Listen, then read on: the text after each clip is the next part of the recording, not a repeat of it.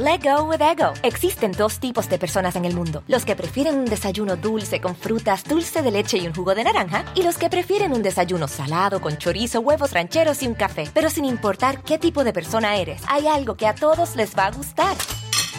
Los crujientes y esponjosos Ego Waffles. Ya sea que te guste un desayuno salado, con huevos o salsa picante encima de tus waffles, o seas más dulcero y los prefieras con mantequilla y miel. Encuéntranos en el pasillo de desayunos congelados. Lego with Ego. Algunos les gusta hacer limpieza profunda cada sábado por la mañana. Yo prefiero hacer un poquito cada día y mantener las cosas frescas con Lysol. El limpiador de inodoros Brand New Day de Lysol limpia y desinfecta el inodoro y el cepillo, eliminando el 99.9% de virus y bacterias con una fragancia que lleva tus sentidos a un paraíso tropical.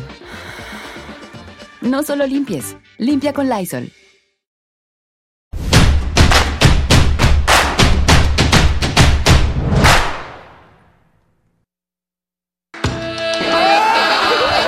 ¿Cómo bailecito, bailezazo,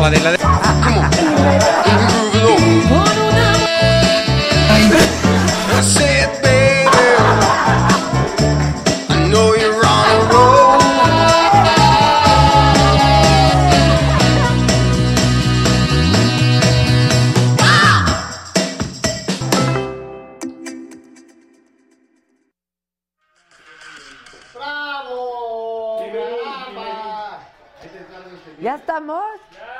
¿Cómo dice? ¿Y sabes qué? No soy el aire. Así llevan horas, ¿eh? De verdad. O sea, no puede ya uno tener una reunión aquí al- en la oficina junta porque se oyen sus... Porque, ¿sabes ¿sabe qué? Seguirá viviendo cuando se marche.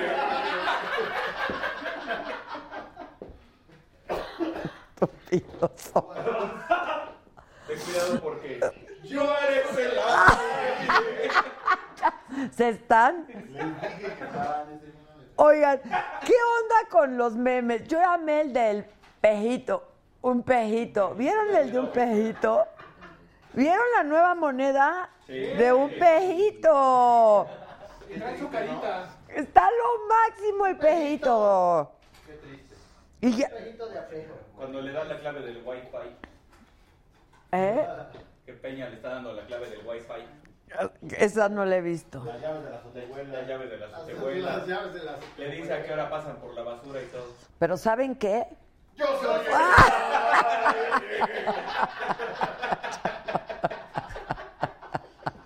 Junior lo advirtió.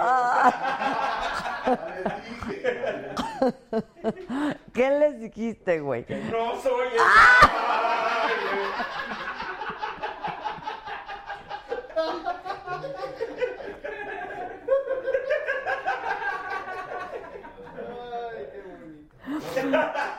Pero si todavía ni, ni llega la burbuja. Imagínense. No, imagínense. Oigan, ¿qué onda? ¿Qué vamos a hacer? No sé, ¿no sienten como que estamos en pausa? Sí. Sí. ¿No? Como que estamos todos en Creo pausa. que no hay un tráfico. No, está, está, estamos como en pausados. ¿No? ¿O qué? Alejandro Pérez dice, hola Adela, sigue persiguiendo la entrevista con AMLO. Queremos AMLO aquí, ¿no? En saga. Así un one on one y que diga y que conteste y que no y que el pejito y que así. Sí, todo. Sí, sueltecito. Y que un meme. Claro. Comentarios de los Ay, el pejito. De veras, ese, es mi, ese meme lo amé con todo mi corazón. Y hoy me mandaron uno. ¿Ya vieron el del video? Que sale súper galán, bien acá, este, Andrés. A ver, ahí les voy. Perdón, el virtual presidente electo. Híjoles, ¿ya no le podemos decir Andrés? ¿No? Todavía, ¿no? Exacto. Este, espérame. El virtual presidente electo. ¿Quieren ver o no? Sí. El- este video. ¿Se ve? Sí, ahí, ahí, ahí. Voy, eh, le voy a poner play. Pero que se vea solo el video. Sí. Ah, pero discúlpenme, es que le quité el audio. Espérenme.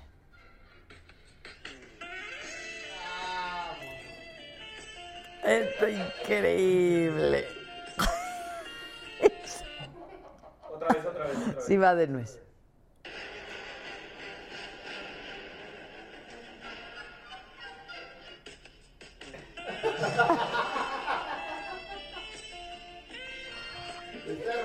Está hermoso. Ve, ve, de telenovela. Bien, la verdad, tuvo todo padrísimo de telenovela. Pero ¿saben qué? ¡Ay, ay, ay, ay! ¡Ah! ¿Por qué se me regresó? Ya. ¿Qué dice? ¿Qué dice? La gente ya está con No Soy el Aire. Dice, di- todos ustedes se ven que están en contra de... ¡Ay, ya! ¡Ya, hueva! Nosotros ya lo aceptamos. Next. Next. ustedes. Sí. Una entrevista con la sonadora Lady Champán de Baja California. Y hoy. Yo soy el aire. Sí, ya empezaron todos con Yo soy el aire. Mario Zucchini nos saluda desde Minnesota. Que está bien padre este video del, del, de Andrés, sí está buenísimo. No soy el aire, pero saludos a ti y al staff. Que qué lujo de invitada tendré hoy, será una charla muy amena. Shanti Shie, tío AMLO aún está impactado. Angélica Pena, jajaja, está muy bueno. Sarita Zárate, ayer en TV Azteca dijo que sigue siendo Andrés Manuel. ¿Ya ven? Va. Ya dio chance. Como dice, seré peje, pero no lagarto. Exacto, gobiernate, Adela. Es que estos me hacen reír, la verdad. Adela, saludos desde el metro, dice Elvis García. Bien. Oli a todos desde Cuernavaca, dice Marta. Jesús Toledo, hay que hacer un hashtag que diga AMLO en la saga. Saludos a... Pero ya, pero ya viral. ¿Eh? Además ya existía. AMLO en la saga. Otra vez, ya, otra Ya se hizo, vez. ya se hizo. Lucero Rodríguez, ¿qué creen que está haciendo? ¿Saben qué está haciendo? ¡Sí! Adela manda saludos a Torreón, Coahuila. Ya no quiero saber de política ni de fútbol. Ah, nosotros de qué hablamos. Vamos a quedarnos callados. Y entonces, ¿cómo nos peleamos? O sea, ¿cómo nos peleamos? Si no hablamos ni de política ni de fútbol, ¿cómo nos peleamos? Oigan, pero estamos en YouTube, estamos en Facebook, estamos en Periscope. Acuérdate que nos tienes que dar compartir, que le tienes que dar seguir, que le tienes que dar que te gusta, que ponle las estrellitas y que tú las traes y que yo también. Y en Instagram sígueme Adela Micha y también ponle que te gustan mucho nuestras fotitos y nuestros videos y los contenidos que subimos. En el podcast nos puedes oír al otro día, acuérdate siempre de eso. Podcast es muy importante si no pudiste ver el programa hoy. Mañana mientras te bañas o, o mientras Gimnasio. gimnasio, mientras cocinas o mientras te haces medio güey, pues ahí nos vas escuchando. ¿Que va a venir Chayanne o qué? Ay, ¿A la saga? Es que aquí está en América. Ah, Sí, por eso. ¿Cómo está tu Ere la menor? Disculpa, ¿Qué? Bueno, no sé.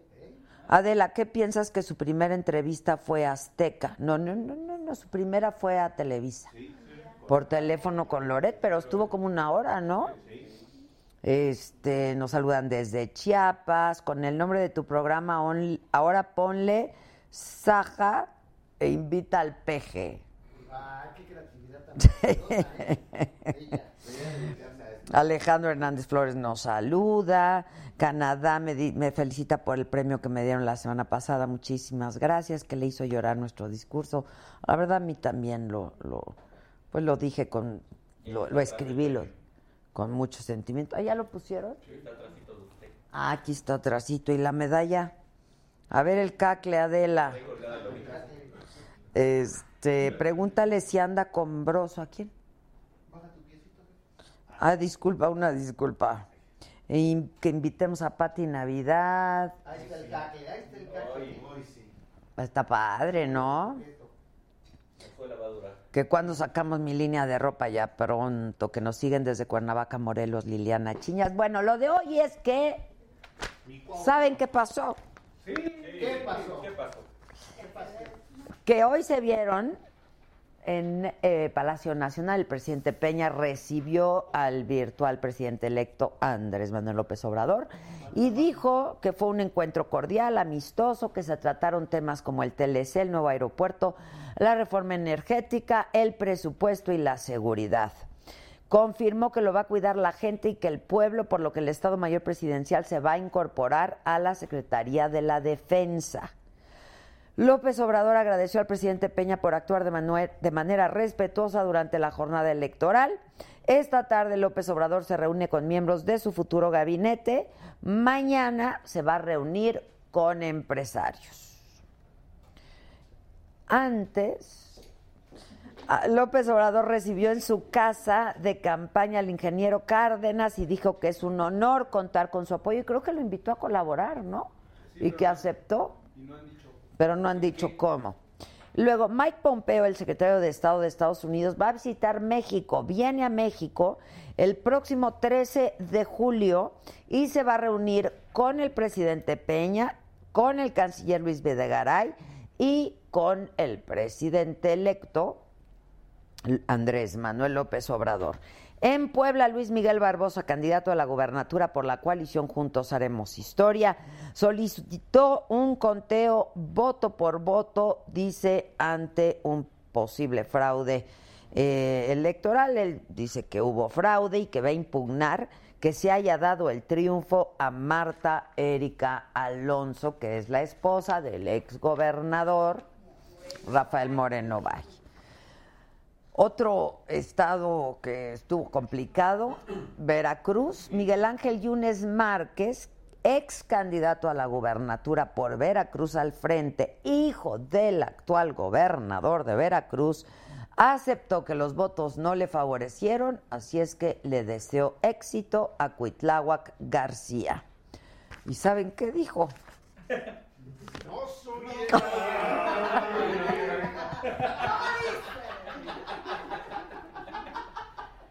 ¿Y qué pasó? Se les dijo. Se les dijo. ¿Y qué le dijo? ¿Qué vas a hacer cuando te rato. Ah.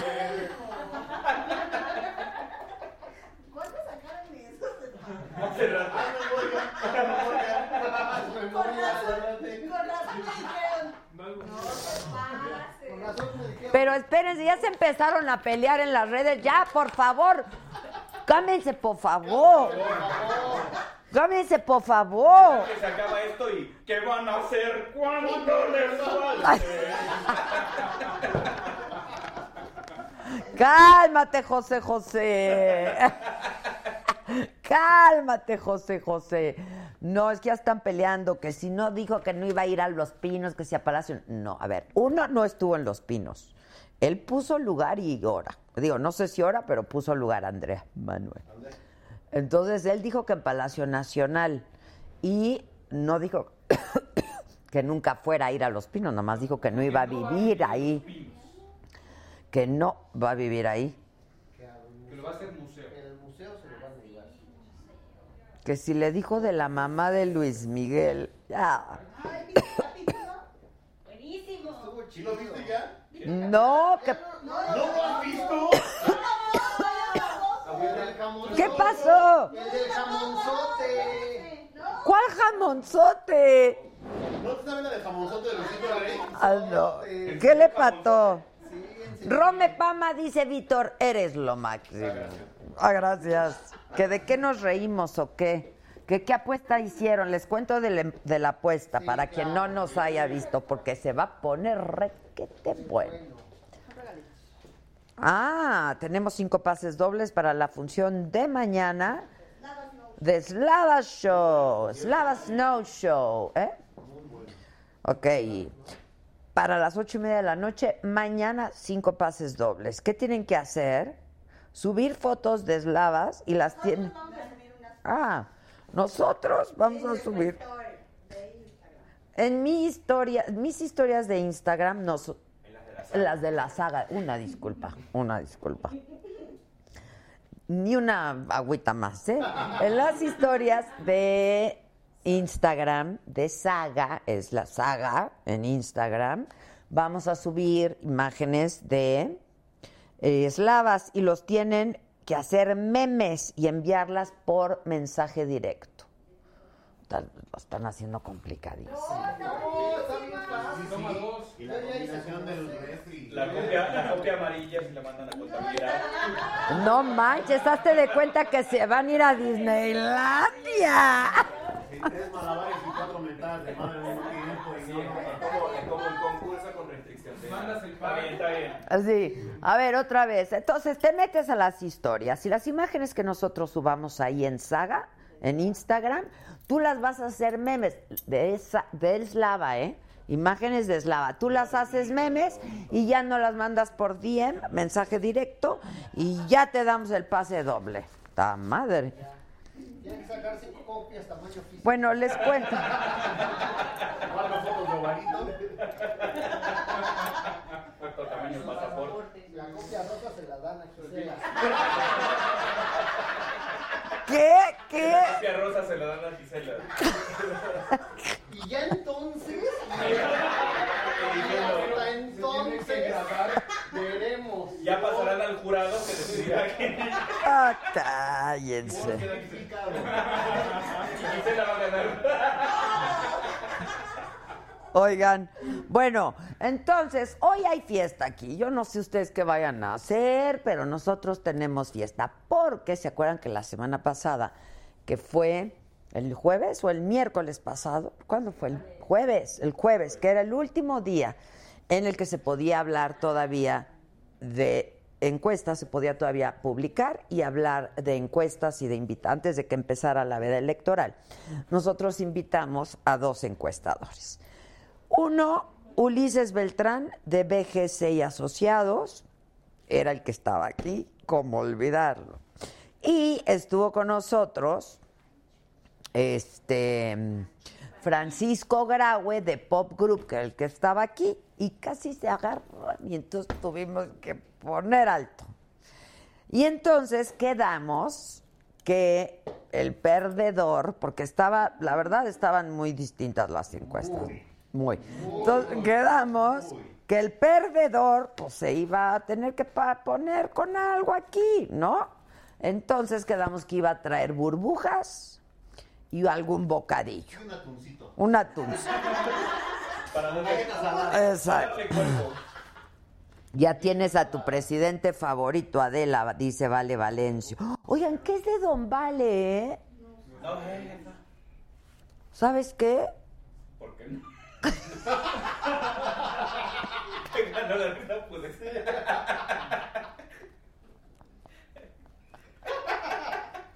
Nadie sabe qué es de Don Vale. No. Qué ingrato, ¿eh? Qué ingrato. Lo siguen mandando por tortas y nos trae un pollo rostizado. A ver, a ver, salúdame como Don Vale. ¿Qué pasó, jefa? Así. ¿Cómo está? Vengo desde Puebla caminando, jefa. Ay, por. Pobrecito. Cuando se le inundó su Sí. casa, ¿se Ah, acuerdan? que llovía. Ha de estar mojada su casa ahorita. No, pues que le ayuden, ¿no? Bueno, en fin, ya quiere todo mundo la burbuja, yo también. Entonces, pues el que perdía se iba a poner. Y ya, la verdad, la burbuja ya está afuera, ya se está. en- Hazle, por favor, un. un, un- Tú, tú, tú, lobito, lobito. ¿Cómo se llama? Un dolly, pues. Un dolly a la chela, a la, a la burbuja. Que no se vea la marca, que no se vea la marca. Ahí, ahí, Víctor. Sonríe, Jeremy. Dale vuelta. No, no le des vuelta. Vámonos, eh. Vea. En 3D, papá. Nueva de paquete.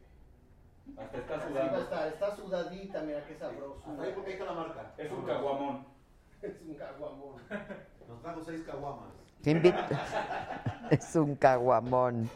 Oigan, bueno, pues eso. Y entonces yo invité a todos los que en algún momento a lo largo de todo el proceso estuvieron con nosotros. Y creo que el único que no podía venir es mi queridísimo. ¿Eh? Hoy es cumple de Ale Moreno. Ale Moreno. Vamos a tomar por ti, no te preocupes. Harto vamos a tomar a tu salud. Ay, felicidades, Ale Moreno, te queremos mucho. Pues yo creo que está celebrando y aparte pues está celebrando que fue muy atinado, en fin. Este, pero bueno, vienen todos, ya llegaron. Y está va a estar con nosotros también politóloga, escritora, ella, pues de hecho se habló en algún momento de que pudiera ser candidata a la presidencia. Eh, Denise Dresser, una mujer a la que yo admiro muchísimo, la conocí cuando, digo, la leía y todo, pero personalmente eh, me habló para que colaborara yo en un libro que ella estaba coordinando, que era de Gritos y Susurros, llevaba, lleva el título de Gritos y Susurros, fue la primera parte, el primer libro, y entonces a, pues, algunas mujeres que ella eligió nos invitó a colaborar con una historia de lo que nosotros quisiéramos escribir de nuestra vida, algún pasaje de nuestra vida que nos haya conmovido o pues que nos haya trastocado, en fin. Y entonces, eh, pues fue cuando yo conocí a Denise Dresser, la verdad, una mujer súper inteligente, y acaba de publicar su, su, más reciente libro que se llama Manifiesto Mexicano. Y entonces va a venir y vamos a hablar del libro, y yo le quiero preguntar, pues, de qué opina de todo esto que ha ocurrido, este, en qué canal de Total Play pueden vernos, preguntan. No, te avisamos. Ah, qué naif, ¿verdad? Pero pronto, pronto, pronto. Pero mañana sí en el financiero. Ah, mañana sí en el financiero, mañana sí en el financiero Bloomberg. Porque ¿Y con quién va a ser? con Tatiana Cloutier, quien fue la... Sí, estuvo bueno. La verdad sí estuvo bueno. Sí, chilla y todo. Este, Tatiana fue la coordinadora de la campaña de Andrés Manuel López Obrador y yo insisto, ¿eh?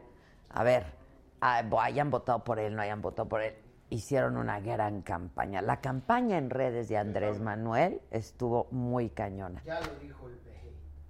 Eh, Bendita. benditas redes sociales. Eso, bravo. Sí, tenemos promo, ¿lo quieres ver? Sí, este, bueno, esta entrevista la grabamos esta, este mediodía, vamos a pasar la mañana, nueve y media de la noche en el financiero Bloomberg Televisión.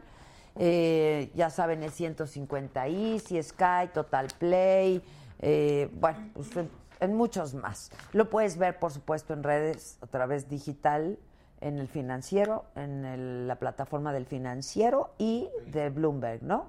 Del financiero Bloomberg. Y este es un adelanto de lo que vamos a ver mañana. Muchas gracias, No, Tatiana. ta- Gracias. Antes que cualquier otra cosa, muchas felicidades. Fue una gran campaña. ¿eh? Yo creo que eso. Pues este es un trabajo de mucha gente. Yo creo que este montón de semillas que Andrés Manuel dejó a lo largo de tantos años, llegó el momento en que simplemente echamos agua y florecieron. Las semillas estaban ahí. ¿Qué van a hacer con la mafia del poder? Tiene brazos, tiene boca, opera. La mafia del poder entiende que también las reglas cambian. Y cuando las reglas cambian, Es decir, para atrás nada. justicia y no venganza. Va a haber otra mafia del poder. Es decir, solamente. No, a ver, ¿por qué sería- Vamos a sustituir a unos. ¿Sí No, me explicó? no. Andrés dijo: va para atrás la reforma Va educativa. para atrás. Ahí sí no hay duda. ¿A qué hora lloraste? En la vida política se cree que vives con, con robots y no con seres Sí, humanos. exacto. No- no- no lloran, no ríen, no van al dije, baño, a, no, a mí no me importa, Andrés, párate y déjame darte un abrazo, ¿no? Y me dice, no te pongas sentimental porque voy a llorar. Le dije, ¿qué me importa? Párate, ándale. Le digo, ya le doy un abrazo y ya me fui yo al hotel. Entra un, un WhatsApp, abro y era un video preciosísimo, entonces ahí me suelto yo llorando, ¿sí? ¿Qué era el video? Ay, te lo, te lo puedo. Este es, un, es un video, de hecho lo, lo tuiteó, ¿sí? Diciéndome lo que. Esa, esa fue el regalo más grande que he recibido en esta campaña, donde dice lo que aprendió de al verme en la campaña. Y eso sí, ¿sí? Eso sí. Sí, sí, sí. Porque reconoces lo importante, el financiero Bloomberg. Ah, ¿verdad? La tía Tatis. Nueve y media de la noche mañana. ¿Que dónde compró sus zapatos Tatiana? Eso sí que no lo sé. Este, pero pues, como no es en vivo, porque esta yo ya la grabé, pues no se lo puedo preguntar, pero luego se lo preguntaremos. eh, que qué piensa de todos los políticos del PRI que han emigrado a Morena. Cámate, por favor. Muchas gracias. En YouTube dicen que lo leas. Que, que YouTube lo voy a leer. Era Manuel, compro el... lo- No entiendo nada. Sería muy interesante que entrevistes a Purificación Carpintero. ¿Por? Por internet. ¿Interesante o divertido? ¿Sabes qué? Y dice... Dame la entrevista. ¿Sabes qué? Así, dámela ya, dámela ya. ¿Sabes qué? No soy el ángel. Ya llegó Denise Dresser, ¿cómo estás? Bravo, Denise, ya te pusieron. ¿Cómo estás, Denise? Hola, hola, hola. ¿Cómo estás? Le, le platicaba yo aquí a la banda de cuando nos conocimos con el libro de gritos y susurros, ¿te Sí, acuerdas? Qué padre libro, ¿no? Un libro ¿Cuántos entrañable. hiciste? ¿Cuántas partes? Parte uno y parte Yo dos. participé en la primera. Sí, y la primera fue la más memorable. Estuvo bien padre. Sí, eh, eh, la que fue como un striptease de las grandes mujeres de México revelando sus temores, sus dudas. Me acuerdo el texto que escribiste, era Adela entrevistando Adela, a Adela. entrevistando a Adela Fuerte. Sí, O sí. fui como soy. No, fui no, conmigo como soy o Eh, peor. no, eh, hubo textos muy fuertes, Muy muy, reveladores, sí, algunos sí. muy divertidos. El de Patricia Reyes Espíndola, Me desperté cincuentona. El de Eugenia León describiendo cómo su padre la había sacado a patadas de la casa cuando le dijo que quería ser cantante. Cantante, el de Guadalupe Loaesa, ese es fuertísimo. Sí, sí, describiendo el affair de Granados Chapa cuando ellos, ellos eran pareja. Pareja, sí, fue fuerte. Oye, pero ahora, ¿dónde está el nuevo libro? Yo lo... No, no, está en mi oficina, ¿no? Estoy segura, estoy casi segura. Yo Me lo te- llevé para leerlo. Pero, No, y te, y te mandé una copia. Este, que es el más reciente libro que has escrito. Es una mujer que ha escrito muchos libros. No es de esas personas que ha escrito más de los que ha leído. No, porque sí conocemos algunas, pero Conozco perfectamente el título de todos mis libros. no soy como algunos Oye, candidatos presidenciales que se les olvidó. que no sabían ni el título y otros dijeron que lo habían escrito y nunca Oye, salió pero a, a- se a la luz el pública. discurso de su vida, ¿no? ¿Te gustó el discurso de, de- de José Antonio Meade? Me pareció elegante, elocuente. El mejor mid de la campaña lo vimos en, el- en fue discurso cuando concedió eh, haber perdido. Así es. El de Anaya fue normal. Sí, fue, No, eh, fue- fue predecible. Sí, fue muy predecible, pero el de mí fue, increíble, fue la como- verdad. Como fue él a lo largo de la campaña, robótico. Ah, Sí, fue increíble. Y pues, ahora me platicas tu punto de vista de la elección, de cómo transcurrió todo y de los resultados, por supuesto. Pero hoy, pues te leí como todos los lunes eh, en el periódico Reforma y me gustó mucho tu, tu colaboración de hoy, la verdad. Bueno, fue eh, un texto que plasma sentimientos encontrados ante esta victoria. Eh, el sentimiento de eh, esperanza, de emoción, de renovación, pero al mismo tiempo las dudas y las preocupaciones y los pendientes que se abren ahora con eh, lo que se avecina, un gobierno unificado, un eh, presidencialismo renovado, eh, un partido hegemónico dominante en control de la Cámara de Diputados y del Senado, con pocos contrapesos, y no sabemos en realidad cómo va a gobernar, si va a ser el, eh, el líder pragmático eh, de una izquierda progresista, Progresista. o si va a impulsar un movimiento más bien conservador que mimetice muchas de las viejas prácticas priistas. ¿Qué crees? No lo sé, eh, estoy en, eh, en lo que llamo la esperanza vigilante. Sí, así, pues, así se llama, de hecho, la, la- la colaboración, ¿no? Se Estoy llama vigila, estamos eh, eh, vigilándote. Sí. Oye, este, pero no sé si tú tienes este sentimiento de que como que ahorita, o sea, fue un tsunami en general, no solo para, para el mapa político de este país, sino estamos como trastocados, ¿no? De a ver cómo, qué va a pasar, tanto nos dijeron de un lado, tanto nos dijeron de otro lado, que sí, sí, que sí. Pues el libro que acabo de sacar, Manifiesto Mexicano, cómo perdimos el, el rumbo y cómo recuperarlo, explica perfectamente cómo llegamos aquí.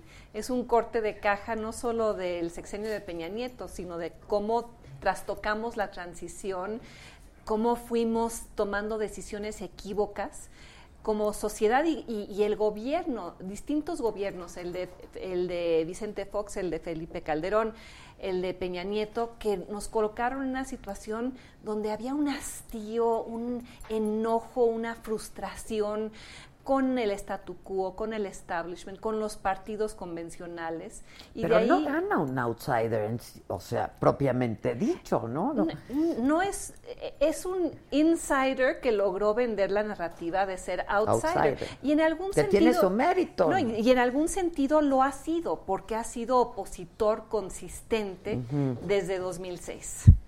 Son 12 años de oponerse a un sistema que se fue degradando. En el libro hablo del fracaso de la modernización prometida de Peña Nieto, el capítulo se llama Peñastroika Perdida por eh, eh, un sexenio empañado a raíz de la corrupción, la cuatitud corrosiva, el pacto de impunidad, el hecho de que México sea el único país, aparte de Venezuela, donde el escándalo de Odebrecht no ha llevado a un solo funcionario investigado, encarcelado, indiciado. Se ha perpetuado la impunidad porque se protegen entre sí. Ahora, hay el compromiso de Andrés Manuel de que en eso va a consistir realmente la transformación, ¿no? Eso lo ha El puesto en, el, eh, sí, en el centro de su agenda, en el, centro, el combate no a la corrupción. y no impunidad. Pero mm, él ha dicho que eh, él va a combatir la corrupción esencialmente a través de dos vías. Una, con el ejemplo personal. Si, no el, alcanza, si, el, creo, si ¿eh? el presidente es incorruptible, su equipo lo será. Y diciendo que barrerá la escalera de arriba hacia abajo. Pues sí, pero como ha dicho René Delgado, para eso necesitas una escoba. Y la escoba tiene que ser una eh, in- institucionalidad creada para pelear contra la corrupción. Y eso transita por el nombramiento de un fiscal general autónomo, la remodelación de la PGR, eh, la creación de contrapesos, rescatar instituciones que fueron autónomas en su momento y que después se partidizaron y se politizaron, como el INE, como el INAI. Y de hecho el libro habla de, de, em, de cómo el imperativo para México ahora son las instituciones y no las personas. No basta con elegir a hombres buenos, hay que cambiar malas reglas. Yo me acuerdo que en algún momento, pues yo con mi equipo de trabajo y eso decía, eh, tenemos que tener buenos programas, ¿no? Me refiero a contenidos de televisión, porque no importa quién venga a presentarlos. Eso es lo de menos, ¿no? Se necesitan buenos programas y eso es lo que se requiere. Y, y por eso eh, eh, fracasó la transición, porque en lugar de centrarnos en remodelar instituciones, nos centramos en cómo los partidos iban a compartir el poder que originalmente había sido solo del PRI. La atención se centró en la democracia electoral y no en la democracia sustantiva que proviene de contrapesos, transparencia, rendición de cuentas. En el libro hablo de, de que México necesita un shock sistémico, un shock de accountability, de, de rendición de Puede cuentas. ser esto. Sí, pero eh, eh, no basta comprometerlo. Hay que llevar a cabo toda una serie de reformas a las instituciones, no saltar por encima de ellas vía plebiscitos, referéndums, consultas, sino hacer que las instituciones funcionen verdaderamente, que tengamos procuradores que sean autónomos, que sepan investigar, peritos profesionales, cortes en las cuales funcionen los juicios orales. O sea, México no tiene un Estado de Derecho o existe de manera in- intermitente, de manera discrecional, de manera arbitraria. Y sin Estado de Derecho no hay democracia, no hay progres- progreso, no hay modernización, no hay capacidad incluso de combatir la pobreza, porque sin Estado de Derecho no hay, cre- no hay crecimiento.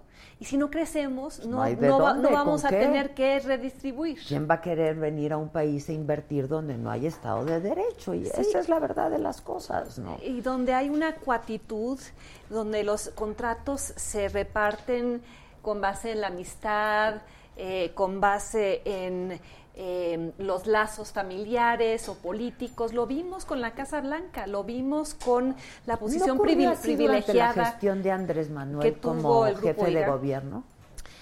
Y yo creo que eh, eh, López Obrador es un hombre en lo personal honesto. Muy honesto. Creo que en y ocasiones... genuinamente sencillo y preocupado por No, los y, demás. y yo, yo sí creo que su pasión por los pobres es, es absolutamente Genuina. genuina, legítima y necesaria en un país en el cual vivimos con una subclase permanente de 53 millones de pobres. En, en- en el libro hablo de lo que fue saboteando la, transición y, y uno de los principales ejes de ese sabotaje fue permitir la concentración eh, increíble de la riqueza. El 10% de los más ricos de este país concentran el 64% de la riqueza. Hay 21 millones de personas que viven con 2 dólares al día. Entonces, eh, esos son los retos estructurales que enfrenta Andrés Manuel López Obrador y no solo es la corrupción, es también cómo modernizas el sistema de justicia, cómo impulsas el crecimiento, cómo haces que el Estado sea más funcional, porque han hablado Más de que el detonador del crecimiento va a ser la inversión pública en infraestructura. Bueno, el Estado mexicano históricamente gasta muy mal. En, en el libro Manifiesto Mexicano hablo de, de ese ogro filantrópico que ha sido el Estado mexicano, así lo bautizó Octavio, Octavio Octavio Paz, pero es un ogro filantrópico muy disfuncional, gasta mal, recauda mal. Este fue el sexenio con la may- mayor recaudación fiscal de la historia moderna y aún así no vemos los resultados. ¿A dónde se fue ese dinero?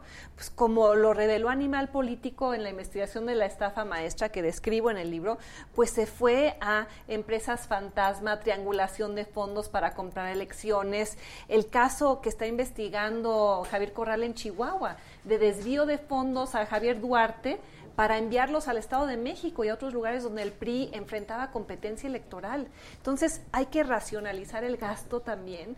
Y para eso, qué bueno que el presidente sea honesto, pero se va a requerir mucho, más. sí. no, no alcanza.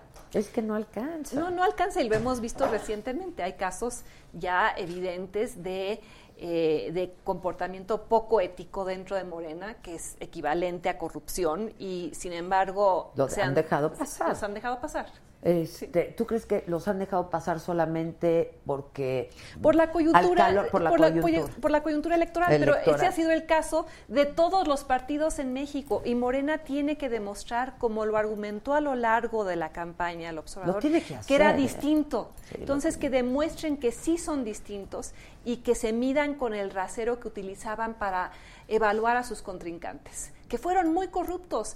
Y fueron tan corruptos que los sacaron a patadas del poder. O sea, el, cosa, el ¿eh? karma existe, Adela. O sea, Y el- es aquí, ¿eh? sí. No crean que es en otro No, lado. no, no. El, el hecho aquí. de que el PRI haya perdido en Atlacomulco, de que Rubiel Ávila no tuviera un escaño, de que no tengan un solo senador por mayoría, que solo hayan ganado seis distritos de los 300, es karma ¿Cómo, cómo por te lo corrupción. explicas? Eh? Porque Pues me, me lo explico. Es que ahí sí ni la me lo explico por ese, por ese nuevo PRI que nunca lo fue en realidad, que regresó al poder después de haber estado fuera de él 12 años, más voraz, más rapaz, más evidente, con menos contención. Yo creo que la lógica era, como no estamos seguros de que nos vamos a poder quedar, China libre, es momento para saquear. Y saquearon y los castigamos. Ahora, eh, eh, eh, Andrés Manuel habló en su discurso, y yo coincidirás conmigo en que pues fue muy puntual, fue muy plural, fue muy incluyente, hubo mensajes como para todos. De, Dejó de hablar de la sí, mafia del cálmense, poder, ajá, sí, ajá. ya no ya no usó la palabra fifi. Bueno, de, lo decía Mario Cuomo, un famoso político estadounidense, que se hace campaña en poesía, pero se gobierna en prosa. Y creo que vamos a empezar a ver a un Andrés Manuel López Obrador gobernando más en prosa. Ojalá sea así. Y ojalá, eh, eh, el libro habla de, de quienes nos quedan debiendo, de los candidatos presidenciales. Y él está ahí porque también creo que nos queda cosas a deber, sobre todo a las mujeres, a las minorías, a quienes ha prometido someter nuestros derechos a consulta. Eso no lo hace una izquierda progresista. Bueno, pero además no se puede hacer, es un derecho. Eh, no, eh, pero eh, la alianza con el PES, ese partido, o sea, eso es, hay cosas que celebrar de esta elección y hay cosas que lamentar. Una de ellas es que el Partido Encuentro Social va a tener creo que 60 diputados, perderá el registro porque la población no votó en favor de esa opción, pero por la alianza electoral con Morena llegará a la Cámara de Diputados a promover una agenda conservadora, antilaica, en contra de tus derechos y de los míos. Y eso es resultado de esa coalición eh, rara, ideológicamente hablando, pero electoralmente pragmática, que armó Morena en esta elección. Sí, y eso, eso es delicado, ¿eh? Es muy delicado muy porque delicado aunque Morena porque- y el PT tendrán mayoría por sí solos en la Cámara de Diputados Pero y es creo que que, en el en Senado. Morena hay de todo Sí, sí, también. sí, eh, eh, a la hora de reformas constitucionales van a requerir ese, ese apoyo del PES. Y el PES no va a vender barato su amor. Lo vimos en Brasil, los evangélicos le clavaron el cuchillo en la espalda a Dilma. Entonces hay que ser muy vigilantes en ese ámbito también. No, pues ya te vimos. Y ahora sí que como dijo, como dijo Andrés también en su discurso, bajo advertencia no hay engaño, ¿no? Este No, y, y creo que nosotros y de tenemos... eso es, es lo que tenemos que hacer en Eh, realidad. a ver, eh, yo o- hoy que salió la foto de, de, de Andrés Manuel con Peña Nieto, entiendo el protocolo, entiendo la necesidad de una transición civilizada, ordenada, pero puse un tuit diciendo no a la impunidad, sí a la justicia. Porque creo que hay actos de este gobierno que merecen ser investigados, juzgados y condenados. Eh, Pero eh, a- a- había gente que me, que me contestaba vía Twitter, ¿por qué estás chingando? No, porque esa es la labor del ciudadano. No del Chingar periodista, y no chingar y chingar. No suelo usar eh, palabras no altisonantes. te preocupes, yo sí. Pero, pero, pero a, ver, a veces son requeridas, son necesarias. Y el último capítulo de mi libro se Son llama poesía. Sí, Manifiesto a un joven mexicano. Y es como si yo le hubiera escrito una carta a mis tres Ah, hijos. Julia, Samuel y Sebastián, diciéndoles, encárguense de su país, sean eh, eh, ejemplos de la inteligencia libre, no se sometan a la voluntad de ningún líder providencial, combatan la demagogia, promuevan el debate, la tolerancia y sean ciudadanos de tiempo completo. Fíjate que hoy entrevisté a Tatiana Cluti, es una entrevista que voy a pasar mañana en el financiero, que de hecho a ver qué hacemos una entrevista larga Sí. para ahí uno de estos días. Y me decía, porque le dije, entonces, ¿qué pasa? ¿Ya se acabó la mafia del poder o va a haber una nueva mafia? O sea, ¿qué va a pasar? Es una Porque de las tú- cosas que yo pregunté en el artículo que te gustó. O sea, ¿a, a qué miembros de la mafia, mafia en el poder va a perdonar Andrés Manuel López Obrador? ¿A quiénes va a purificar cuando ingresen a Morena? Morena es el partido que más expriistas postuló. Y lo peor que podría suceder es que Morena dejara de ser una opción distinta y se convirtiera en el nuevo PRI, mimetizando sus peores usos y costumbres. Sí, y, justo eso le decía, le dije, o sea, ¿qué va a pasar? Y me dijo, venganza no, justicia sí. A pregunta expresa mía de eh, Sí, pero borrón qué- y cuenta pero eso qué nueva. quiere decir? Exacto, venganza, O sea, a- a- ¿con qué criterio? O sea, Exacto, además- No es subjetivo este asunto, ¿no? Eh, para que haya una justicia verdaderamente creíble, y eso transita por la autonomía y la imparcialidad, tiene que haber un poder judicial autónomo, no uno que eh, esté sujeto a investigar a quien el presidente le diga, "Ah, perdone a este y procese a este. Esta es otra cosa que hablé con ella, porque le dije, ¿cómo le das más autonomía a las universidades? Porque lo dijo Andrés. Y le dije, pues, la autonomía eso no es. O sea, tú no puedes darle más No, no, autonomía a algo que es autónomo. Yo quisiera pensar que muchas de esas frases y planteamientos fueron posiciones de campaña Pues y que sí. ahora se va a impon- imponer la realidad y las constricciones del ejercicio de gobierno en este país muy plural. Ahora, sí una advertencia. Andrés Manuel Obrador va a tener mucho poder, poder concentrado eh, eh, va a tener, para quienes son fans de Star Wars, un Death Star. O sea, va a tener la capacidad de usar la ley Chayote, que ahí está, de usar la ley de seguridad interior para eh, desplegar al ejército cuando quiera y como quiera, va a tener el control de ambas cámaras y en un país con instituciones deterioradas y corrompidas y corroídas y con una sociedad civil eh, que ha empezado a ejercitar su músculo ciudadano, pero ese músculo todavía es Sigue chiquito, siendo chico, sí. chiquito, eh, la, la tarea que nos toca es la de seguir chingando. Pues sí, porque además eh, se dijeron muchas cosas en la Sí. campaña. Sí. Desprecio a la sociedad civil, ¿no? Sí, o sea, un montón de cosas. que- Cosas que, que, que después sus explicadores, sus tiranos de Bergerac, se encargaron de matizar y decirnos, no, es que se refería solo a partes de la sociedad civil, los empresarios con agenda, y bueno, lo- la amnistía no es para narcotraficantes, es para pequeños productores. Hoy Olga Sánchez Cordero escribe eh, un artículo, no, sale una entrevista en El Economista donde dice, y yo aplaudo esto, que le va a proponer al observador que se legalice la marihuana para uso lúdico a mí me y lo dijo en la entrevista que le hice hace dos semanas. Yo estoy a favor, me lo Y, dijo. y debería ser la posición del gobierno, porque así eh, reduces la violencia, le quitas un mercado a los cárteles, le das al campesinado mexicano marginado y pobre la, la posibilidad de plantar de seguir haciendo lo que hace de seguir manera haciéndolo. legal. No, no, y de incorporarse a un mercado que genera millones de dólares de, ga- de ganancias. Le das a los campesinos la oportunidad de ascender por la escalera de la movilidad Pero social solamente te van vendiendo a, marihuana. Claro, y se, te van a decir que pues, se va a discutir.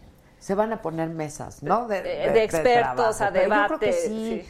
eh, hay lo importante y hay lo urgente y hay demasiada expectativa, ¿no? Entonces yo creo que sí tiene que empezar a haber respuestas, la verdad.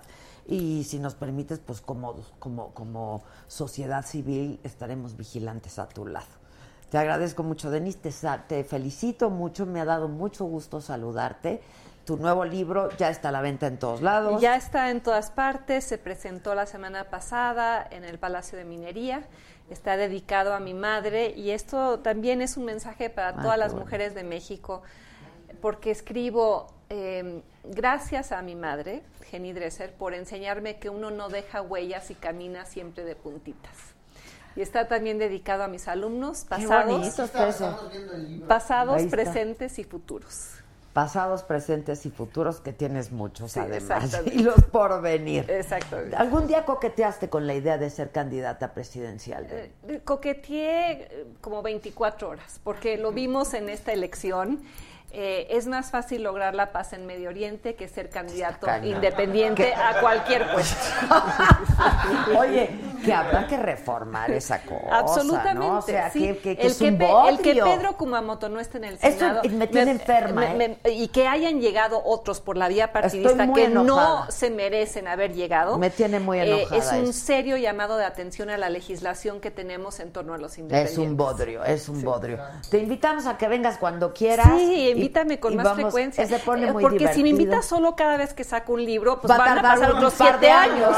No, no, no tantos, no tantos. Hay una deuda pendiente hoy, pero estás completamente invitada a quedarte. Muy bien. Hay una deuda pendiente que se va a pagar esta noche. ¿Ya llegaron todos? ¿Te quieres quedar? No, tengo que irme, Es que lamentablemente. por eso me estaban haciendo señas de que tenías que irte, pero se va a pagar aquí una apuesta porque a lo largo de toda la campaña hubieron encuestadores y entonces el que perdió va. Ah, bueno, yo aprovecho para eh, resaltar que también hice una apuesta con Vanessa Rubio, la vocera de la campaña de MID. Sí, Ella en un programa me dijo, va a ganar. Yo le dije, Vanessa, no va a ganar. Me dice, "¿Qué- ah, ¿quieres apostar? Le dije, sí. Te apuesto una cena en el lugar del mundo que yo elija. Entonces estoy revisando mis opciones. Oh, por favor, París. No, qué cosa, bien. Sí. Hay un lugar en París que a mí me gusta. No, no, no, no, no digas nada porque nos van a acusar de ser fifis. No, te Yo voy ya a me contar voy. lo que hay. Es así chiquititito. Sí. Se comen las mejores hamburguesas que has probado. en tu- Ah, en- bueno. imagínate en Francia, hamburguesas, ¿no? Luego me pasas Te voy a pasar el dato. Muy bien. Bueno, Muchas gracias. te agradezco mucho, Denis, muchas gracias. Y aquí hay otros, oh, gente que perdió apuestas, otros que ganaron, hay de tocho morocho. Está, pues el tío Ulises, ¿no? Por supuesto, tío Ulises. Lleva a la plaza el tío Ulises. Popular en este hombre, mm, hombre, agradezco que hayas venido muchísimo. muchísimo gusto. pero agradecérselo al señor que trajo de Tocho, ¿eh? Sí, sí. Me trajo de Tocho. Bueno. ¿Quién más ya está listo para irlos presentes? Todos, Ah, Ulises plano, ¿me Beltrán. toca de este? Luego, Rodrigo Galván. ¡Bravo! Este fue el que dijo que se iban a llevar todo. ¿Viniste ese día o no? Uy, él dijo que se iban a llevar todo. ¿Y qué pasó? Y se llevaron todo. Está con nosotros. ¿Quién va a pagar la apuesta? Como no, Pancho Graue de. ¡Uh! A ese apláudanle más que.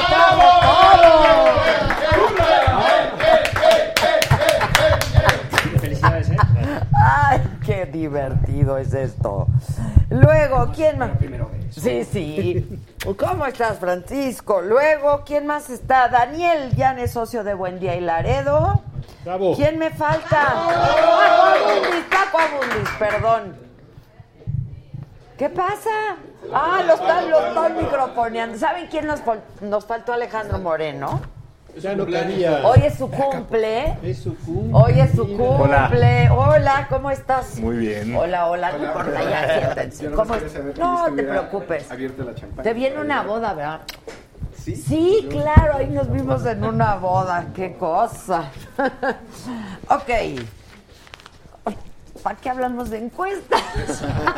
Cuando ya tenemos el premio. A ver, pero si quieren, podemos dar primer lugar, ¿no?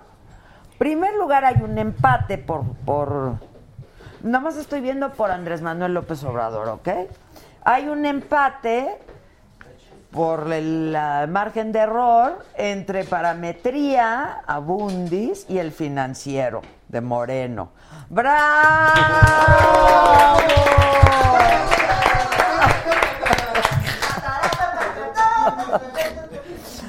Luego, eras de Motecnia.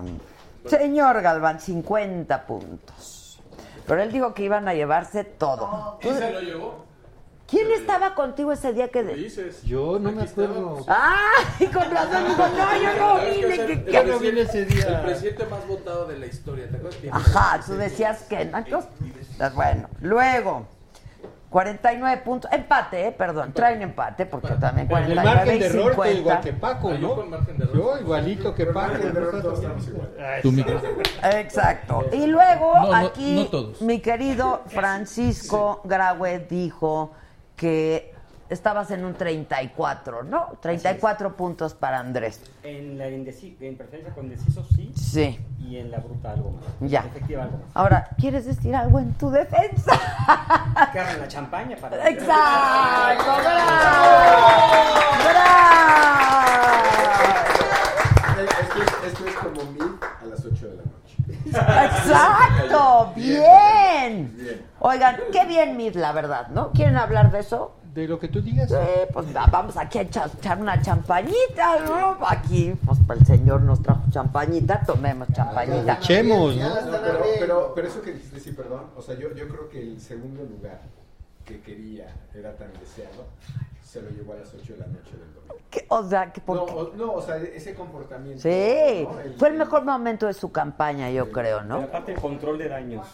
El control de daños que él pone en ruta para que el país no amaneciera incendiado. eh, ante una si- ante una probable, por ejemplo, con todo respeto, pésima salida de Alejandra Barrales. Pésima, coincido. Moreno, a mí me parece una falta de Sí, a mí también. Y una invitación al incendio que no hace Cuando ya no que había nada que construye hacer, nada. ¿eh? Yo creo es que ahí bien, sí. bien reiterado en las elecciones mexicanas. Nunca he entendido por qué los perdedores hacen todos los esfuerzos del mundo. Si tú ves la cantidad de perdedores que a las a mitad de, no sé, antes de que salgan resultados oficiales están diciendo, Aquí mis encuestas me dicen, ¿eh? ganamos, es, es, es la práctica más común en México. No entiendo ni por qué ni para qué, o sea, ya que puedes hacer en las dos horas que siguen, el 60% de las casillas están cerradas. Ya están cerradas. Si Viste dos información. puntos, puntos, bueno, pues hay que Sí, esperar, dice ¿no? hay que Pero esperar. son 20. o sea, 20 son puntos y 20 sales a puntos de decir, digo, Sí, no, no, que eso no. viene otra pregunta. Si lo que sucedió, digo, si nuestra día que fuimos suizos, escandinavos, o, tiene que ver con contexto. Perdón, tiene que ver con contexto Pues, ¿sabes o tiene que ver con ¿no? Eh, un, un comportamiento, algún avance en nuestras O sea, ¿sí habla de nuestra Yo madurez que- democrática o solo fue por Sin un duda. día y por la coyuntura de que Yo fue una que diferencia pregunta, brutal? No sé. Pues yo voy a estar en desacuerdo con todos. Ah, chinga. Bueno, No, no le sirva champaña. No le den, a él no le dan, ¿eh? No, que le- ahora le aplaudimos mucho que reconocen la derrota y que es el gran demócrata y que qué grande se vio Mid. Yo creo que más bien estamos tan acostumbrados a que el que va abajo por 40 puntos sale y dice que según sus números ganó. Totalmente de acuerdo que muy mal la reacción de Alejandro. ¡Bravo, Pancho Graue! ¿Algún aplauso te debes de llevar? Oye, Ulises, y, y las tías que me, que me manden algo. Ah, pues sí, sí, sí, sí. Las tías, las tías. Ahorita les digo, ahorita les digo, ahorita les digo, ahorita les digo. Sí, sí. Sí cumplió, ¿Sabes qué sí trajo champaña, tía. hasta tú se Camote, que en un contexto, Camote. que en un contexto gracias. No, en bueno, que en todos saben igual, además. Igual y feo. No, era mucho más que, a ver, no era engrandecer al que pierde. Primero porque efectivamente es como el que te dice que es honesto. Eso no es una cualidad, es una condición. No, ahí, ahí no- no.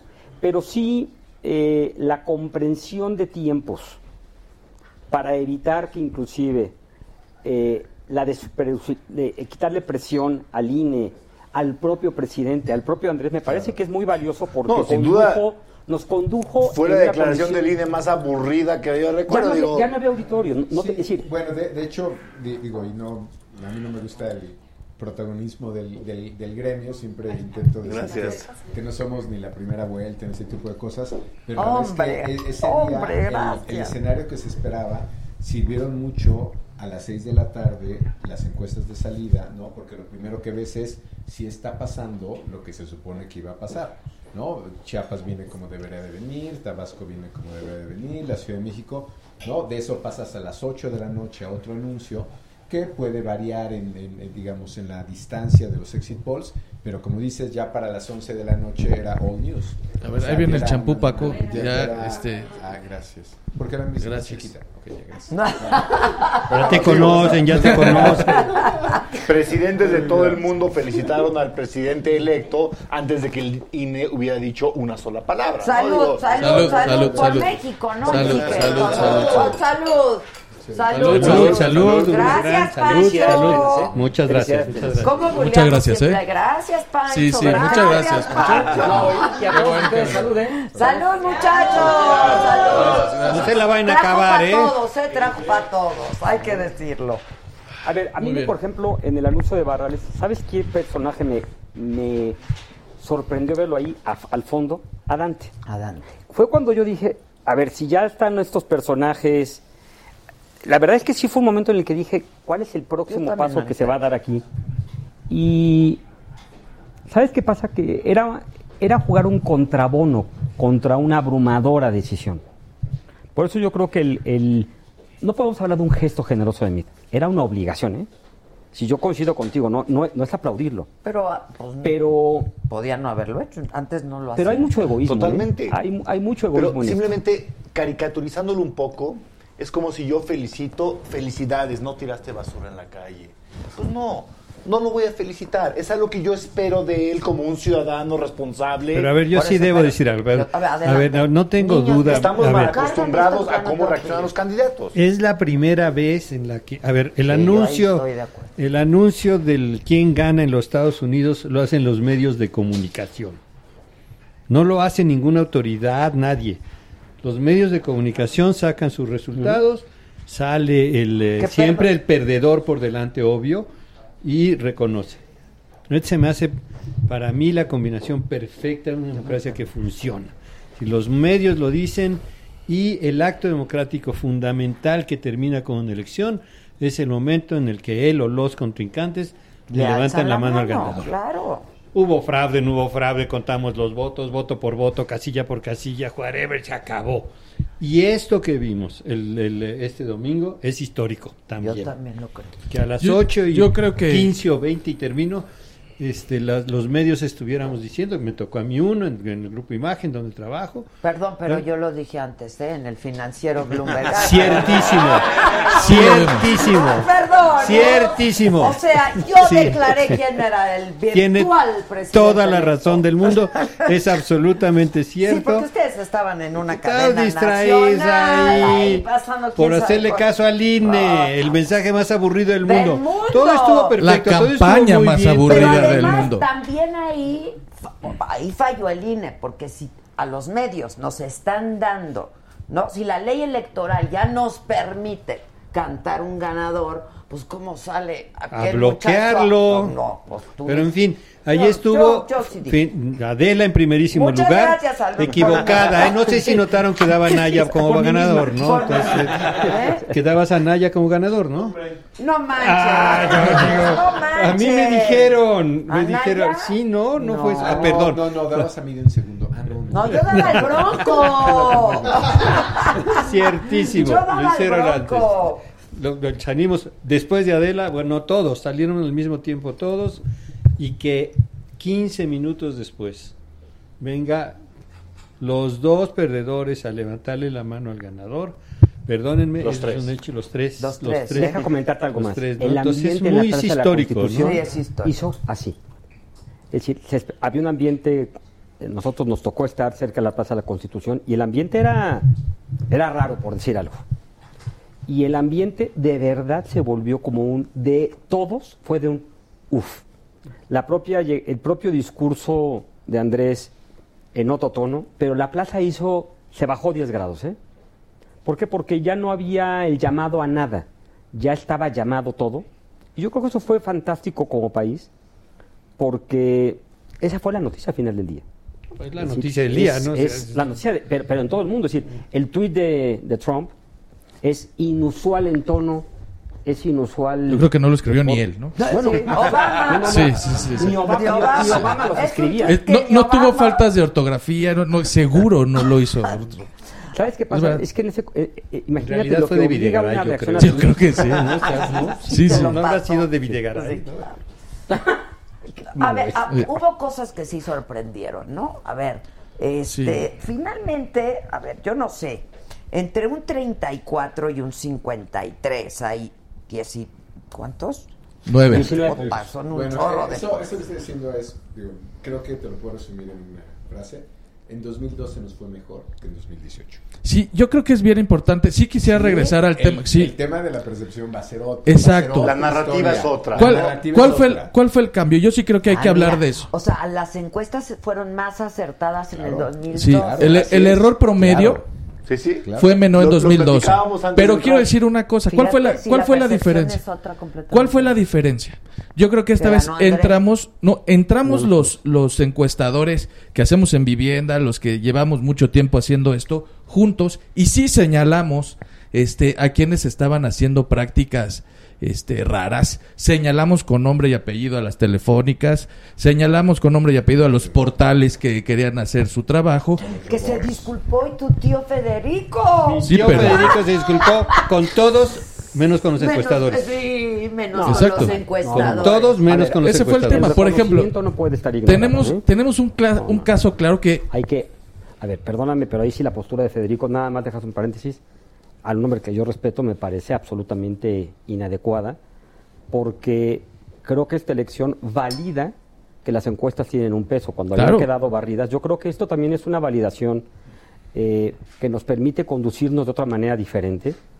eh, a los que tenemos que hacer cambios y mejoras, eso sin duda, y a los que lo hicieron bien, tienen realmente una validación social que estaba, que Claro. estaba entre paréntesis. Nos Y eso- separamos, Adela, nos no puede- separamos no de los quedar, que no. no. no puede quedar este. Es que ignorado. Federico- Y O sea, siempre, disculpa, siempre hay dos acusaciones contra las encuestadoras. Una de dos, o las dos. O eres corrupto o eres inepto. O ambas. O ambas. En 2012, las encuestadoras fuimos corruptas porque inflamos artificialmente a Peña Nieto para vender la idea de que ya había ganado. Dijo la Y- opinión, dijeron muchos comentaristas. se, se dijo mucho, ¿no? Que inflábamos a López Obrador, perdón, a- Ah, a, Peña a Peña. Nieto pa- y para desincentivar que votaran por el segundo lugar. Ahora, la acusación de corrupción fue que queríamos vender o algunas empresas querían vender a un distinto segundo lugar al que realmente iba en segundo lugar. Había prácticamente un consenso del 1, 2, 3. En esta ocasión no había ese consenso del 1, 2, 3, sobre todo del 2 y el 3. Todos teníamos uno López Obrador en primer lugar, pero no había consenso sobre quién iba en 2 y quién iba en 3. En 2012 había consenso del 1, del 2 y Pero del sí, 3. sí había un consenso en más- dos, Casi tres todos, también. ¿eh? excepto En muy dos, pocos. tres, había Del muy pocos que no. Yo desde noviembre no vi un cambio de consenso. Sí, no. nunca. A partir de abril creo que, eh, y me incluyo entre ellos, creo que hubo un cambio de consenso en nuestra opinión y creo que de otros, no, no de forma mayoritaria tal vez, pero el primer lugar siempre fue el primer lugar y bueno, al final pero, del día... pero, por bastante Sí. más, Paco. Mejor Sí, no entremos sí. al tema de, de- Sí. Es un error de 20 puntos, es inusitado Así y es. no visto en ningún Por lado del mundo, nunca lo he visto. Ahora- Entonces, deje- dejemos eso aparte, no, No, creo es que, que valga la pena. Pero sí te quiero decir algo muy Ota, importante. te cambio el Muy lugar. poco, ven a muy, muy, muy. Una cosa, una cosa, déjame nomás decir una cosa. En esta elección, como nunca, eh, la- el- hubo fake news, hubo muchas noticias Muchas, falsas. eh. Y debo decirlo abiertamente. Y el día de la elección. Las encuestas de otros fueron parte de este fake news. Sí, O sea, exacto. hubo un intento deliberado Bien. de un partido, del PRI, Sí, sí, sí. por al final, sobre todo, tratar de vender la idea de que ellos estaban en segundo lugar. Eso es a lo que con yo el me esquema refiero. del, te termino rapidísimo. Sí hubo fake news, Sí, y sí hubo. sí hubo publicación de encuestas falsas o no perfectamente hechas como parte de este esquema. Estas casas ver, ¿a- a encuestadoras grandes, falsificaron- perdón. ¿A quién le falsificaron el, eh, Sí, pero no es, domingo? no es un asunto de Yo falsificar. vi de los dos de O sea, todos fíjate, los lados, todos del los que- PAN, del PR, los del que ves aquí- del PRI, del PAN y del PRI, del PAN Los- y del PRI. los que Por ves aquí- por un segundo lugar es Claro. la primera vez en mi vida que veo Pero que nunca no se hubo. matan por un segundo lugar. A ver, Adela, pero nunca O hubo. sea, no o sea, nunca hubo duda en el segundo lugar. Por lo menos en las casas que no nos contrató un partido, que no nos contrató el gobierno federal No, a ver, para hacer encuestas. no, hay, hay un mérito de Rodrigo con diciendo. A ti sí te contrató y aún así. Ah, ya aún así lo dije. Pero aquí hay un mérito también ¿No? de la campaña de Anaya, por ejemplo, que decidieron, cuando no les favorecían las encuestas, digamos, no publicar. Eso tiene mérito. Y otra cosa es publicar encuestas de indecisos, por ejemplo.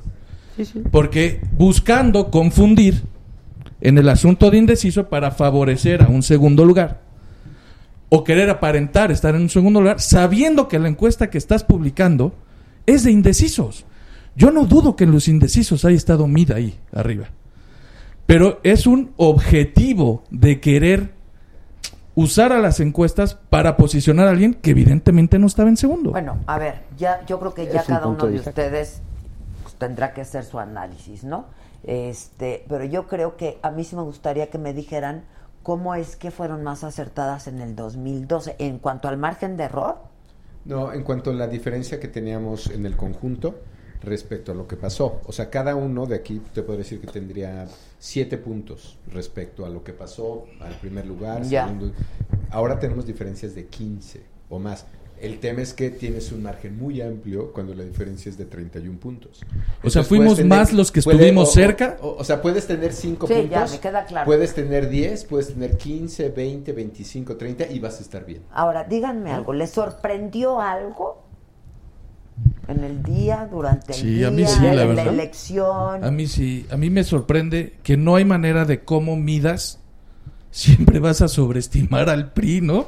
O sea, A mí- la verdad a mí también me sorprendió mucho. o sea cuando tú crees que ya está lo más bajo que se puede. Pero Siempre lo marginal, ¿no? Y yo siempre soy- La infraestructura, la estructura, la operación de tierra, No, Los estados. nosotros la como base, encuestadores. los estados. Siempre nos sale acaba- el PRI más arriba se de lo que, de hasta, lo que hasta que se acaba la historia, es decir, esto ya es... Aquí hay una, aquí hay, no sabría yo decir qué, pero es cierto. O sea, todos tenemos siempre problemas con el- la, la- estimación del PRI en la encuesta. De- de siempre hecho- sale más arriba de lo que termina saliendo. Ya lo sabemos, pero bueno, siendo apegados a método y rigurosos y etcétera, pues tampoco puedes. Entonces, ¿para qué haces la encuesta? No, pues quítale siete y ya, ¿no? Pues no, no se vale eso, ¿no? Sí, Entonces, claro. No, pero eso es lo muy decías importante. tú, ¿no? O sea, ponlo más abajo, va a salir más Exacto, abajo, ¿no? exacto, es decir, si la ¿Con base en encuesta qué lo pones que más abajo? trae No 8, puede. pues no, trae 4. No, Sí, es decir, sí. de, de hecho, el único error de las concentradoras, pienso en Oráculos, es que el rango inferior no alcanza. bueno, de acuerdo, pero ahí, 18. ahí ¿Cuánto era el rango inferior? 18. 18, Y quedó en 18. 16. Pero por ejemplo, si hubiéramos excluido a ciertas empresas del modelo de Oraculus, específicamente Suazor, que tenía consistentemente mucho más alto al PRI. Bueno, pero yo asumo que eso es lo que ponderaban. ¿O Sí, no? sí, no, pero pues cuando tienes de, la más reciente, pero entraba. O sea, es decir, eh, cumplía con las características que pedíamos para que pudiera Exacto. estar incorporada Oráculos súper bien, ¿no? Como que aclaró a muchos Oráculos a quién metía y a quién no metía en las encuestas, ¿no? Eso hizo unas diferencias. Yo creo que Oráculos ayudó a aclarar a todos. Y contar con esa información Sí, sistemática, ordenada, Sí. todas las encuestas Clara. clara, métodos transparentes. La verdad, eso fue otra gran novedad de esta, de esta Sí, ¿eh? elección, Yo creo que hubo bastantes inéditos, ¿no? Sí, sí. O sea, yo creo que sí Pero hubo. quedaron los de siempre, ¿eh? Y quedarán los de siempre. Sí, pero no Como me el refiero Mundial. solo a las encuestas. Y al final va a estar Francia, No, Brasil. Inglaterra. no, no, eh, Digo, entiendo lo que dices, pero no me refiero solo a las tocaste encuestas. heridas Pero yo ahorita fuertes, ¿eh? Muchísimos muchas- inéditos. mu- Sí, la verdad, Muchísimos muchas primeras veces. Sí, o sea, sí. me parece que, claro, coincido contigo absolutamente de que el que saliera a Mida reconocer era lo que tocaba. Bueno. Nada más que este país no nos había De acuerdo, tocado. no, ¿eh? no nos había No nos tocado. Tenemos 25 años de no tener de nuevo partido único. Exacto. A ver, Desde ese es- 97. es- ese es algo. Eso sí. 97 A se ver, rompe. Hay que, hay que ver por el espejo retrovisor, ¿no? Eh, Bueno, que ganó López Obrador también creo que es Sí, novedoso. ¿no? también. Digo, Pero- pues, pero por ahí no no- es después ya le tocaba Pero le tocaba, ¿no? tocaba. No sé si le tocaba. Pero Pero, no bueno, ya, ya, ya era este. Pero eh, eso no era novedoso desde noviembre. Es verdad. Porque desde noviembre para, pa- hacia acá no había, no había más que un primer lugar. Mira, déjame decirlo, y posiblemente había dos terceros. Posiblemente luego discutimos entre el segundo y el primero y al final de cuentas hay dos terceros. Suena bien. Otro. Y no hay de hecho un, un cuarto, hay dos terceros, ¿no? Bueno, Pero bronco. un partido único, el, el cómo vamos a tener que reacostumbrarnos a una unicámara, es decir, es, sí es ver- verdaderamente, yo no sé si fue perder la virginidad o recuperarla, como quiera que sea, pero sí es, es un fenómeno increíble. Eh, ¿Cómo se va a sobrellevar, platicaba yo con Paco, una transición tan larga?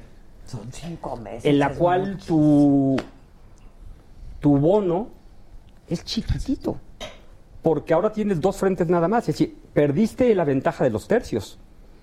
Al final del día, cuando tienes que convencer al otro 47 y tienes un rango de seis meses y tienes que administrar más los silencios que lo que dices, es verdaderamente un reto increíble. Ya, ¿eh? es, es larguísimo, ¿no?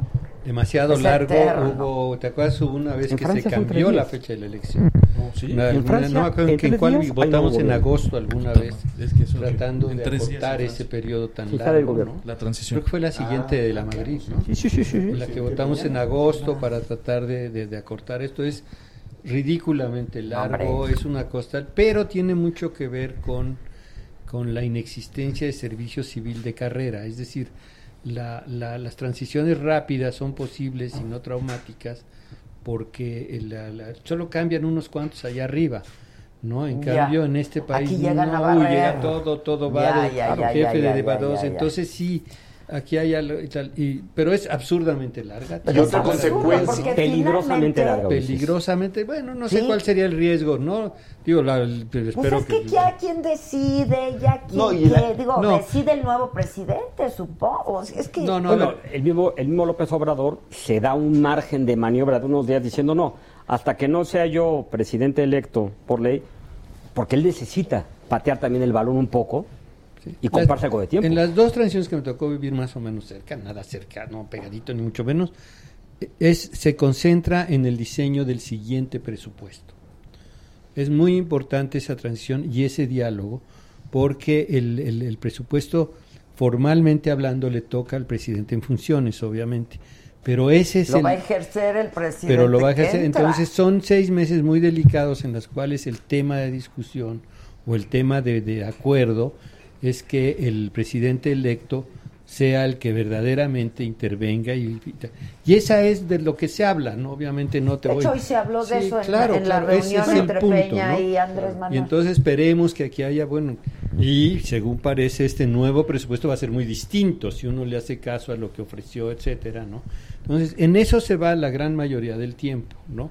Y todo lo demás, la verdad, es perder el tiempo, ¿no? Porque no hay, le- ni no el presidente electo tiene que ser muy discreto, si es respetuoso del, del, del, del presidente. 12 en gobernadores funciones. Pero el todavía, presidente ¿eh? en funciones No hay que también, perderse. el Sí, respeto es una lata, es cada vez más lata. chicos, ¿no? Solo queda el estado de Pero México. te queda Sonora, Sinaloa, Porque las dos Baja meses Pero no perdi- pero perdieron todo. Perdieron todo, pero de tienen 12 aprendizaje. gobernadores. No, no, no, es que no Pero es sin tal. fuerza, ¿no? Porque no, O sea, le- no, les- no- con, con, Con coraje. No, no solamente con legislativos en O sea, Hidalgo y con se quedó el gobernador sin ningún diputado local. Bueno, y el Estado de México. Estado de México se quedó con tres. No, Estado de México. Oaxaca. Oaxaca se quedó sin ningún distrito. Guerrero. Guerrero se quedó sin ningún distrito. ¿Cómo van a gobernar? Así es. Ahí donde te digo, es- esta transición, esta transición tiene muchos, y el tema del presupuesto, porque el tema del presupuesto los cardenales y el Papa tienen mucho que decir, ¿eh? Entonces no es un tema menor el que tengas 12 eh, así. eh, el PAN eh, ganó cosas muy interesantes. ¿Cómo puede refrendar su propia, sus propias alianzas? La refundación de los partidos. El único partido, yo platicaba con Paco, que queda con estructura más o menos intacta es Movimiento Ciudadano. De ahí en fuera, sálvese quien pueda. Entonces, acomodar un presupuesto en estas condiciones y con la inexperiencia que supone de, de ciertos supuestos eh, representantes del Comité de Hacienda o de esto o Sí, del sí, otro, los es un tema, integrantes ¿eh? del nuevo gabinete o los que se van del comité de transición. Y esperemos que, que- que haya, digamos, una transición más ordenada, ¿no? ¿Se O sea, puede? pero llega un punto en el cual la verdad ya no tienes de qué hablar. Pero además tú dime una cosa, ¿cuál va a ser el interés del actual secretario de no? Pues le va a entregar, le va a decir cómo están las cosas, pero va a pasar cinco meses en donde no va a trabajar ni uno ni otro. Pero, pero yo creo, decir, una cosa importante es que no, no, tampoco entregas todo así nada más. Sí, no, O sea, me queda tú claro, espérate, o sea. ¿no? Todavía sigo siendo, ¿no? Y acuérdate que queda el informe. Queda el, el último informe en el cual, pues sí, tienen que hacerlo muy bien. Y a eso dedican la mayor Muchas parte del esfuerzo, ¿no? Pero si tuviéramos una métrica para medir la eficiencia de un gobierno, yo estoy seguro que este semestre, de los últimos, del el, el último semestre de todos los presidentes, debe ser el menos productivo que de cualquiera. O sea, es decir, el gobierno federal, ¿qué va a hacer estos seis meses? En realidad no puedes esperar que logre grandes cambios, que logre grandes avances. En realidad es como son seis meses de pues, estar arreglando el changarro para entregar. ¿No? Entonces, sí, es una de las consecuencias O de. desarreglado. No, no, pero, pero es que. en O esto, en, esto, en esto también hay una Bueno, diferencia ya, en este proceso Sí, mal que tiene que ver Sí, con lo canalla, electoral. canalla. Yo no recuerdo que hubiera algún candidato que hubiera propuesto un equipo o un gabinete un año antes o seis meses antes de elección. Nadie, nunca. Y, Nunca. y eso, Inédito, eso no, no, no fue solo ficticio. Otra primera vez, claro. De- digamos, no, no, no fue nada más de membrete o de, hasta donde yo tengo entendido, eh, y esto también tiene que ver con las diferencias, no sé si con las encuestas, con la certidumbre que teníamos que esto iba a pasar. Digo, de, de hecho me llama la atención que varias de las mesas, conversaciones, debates que tuvimos, yo creo que en el último mes, estábamos hablando con un tono como de postmortem, o sea, como si yo hubiera pasado, ¿no? Entonces había que levantar la mano y preguntar, oigan, todavía falta el primero de julio, ¿eh? O sea, esto no ha pasado, pero ya los análisis daban por hecho que lo que estamos viviendo, tal vez no la magnitud que lo tenemos, iba a suceder. Hasta el dólar, Pero- ¿no? Se estabilizó antes. In-. Eh, pero a lo que voy con esto es eh, este eh, esta especie de no, no es un shadow cabinet pero esta especie de, cabi- de, de, eh, gabinete de sombra previo eh, eh, sabiendo digo hasta donde yo tengo entendido que lo que tenías que procurar era- eran 10.000 posiciones de gobierno federal yo entiendo que ya empezó a haber equipos de transición virtuales o reales este reclutamientos ¿no? El- y eso también es algo que, di- digamos, el, eh, yo recuerdo que en el 2000, que fue otra elección también un poco abrumadora, no de este nivel de avalancha, ¿no? Que es como se conoce estos fenómenos, un slandlight, o sea, una Estuvo avalancha, sí. ¿no? Que, que digo, y que como las avalanchas, como está pasando, te llevas arbolitos, piedras, animalitos, ¿no? O sea, lo que, te- tsunami, lo, lo que pues, se sí. te atraviese, ¿no? Pero, pero acá fue una especie de tsunami, ma- tengo la impresión de que ha sido un poco más administrado y un poco más racional. Pero ¿Sabes qué pasó, Ulises? Que lo que decía, perdón Paco, lo que decía Ulises, la reasignación de gasto social y la política fiscal van a entrar en un conflicto brutal.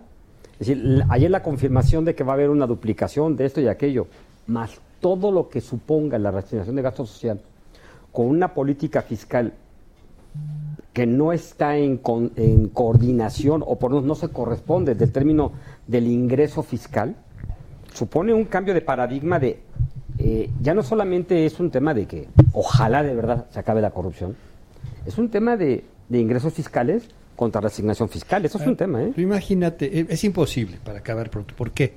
De las tres cosas que prometió finalmente concretas, ya no de campaña, ya sí, ya, ya, que fue eh, la pensión de, ya en su discurso de iba a decir de toma de posición. Es ¿eh? Es que. Dijo tres cosas, o sea, una lo de las eh, las Personas pensiones la para adultos mayores, lo de los ninis y no me acuerdo cuál es la otra, ¿no? Bueno, eso cuesta 2% del PIB.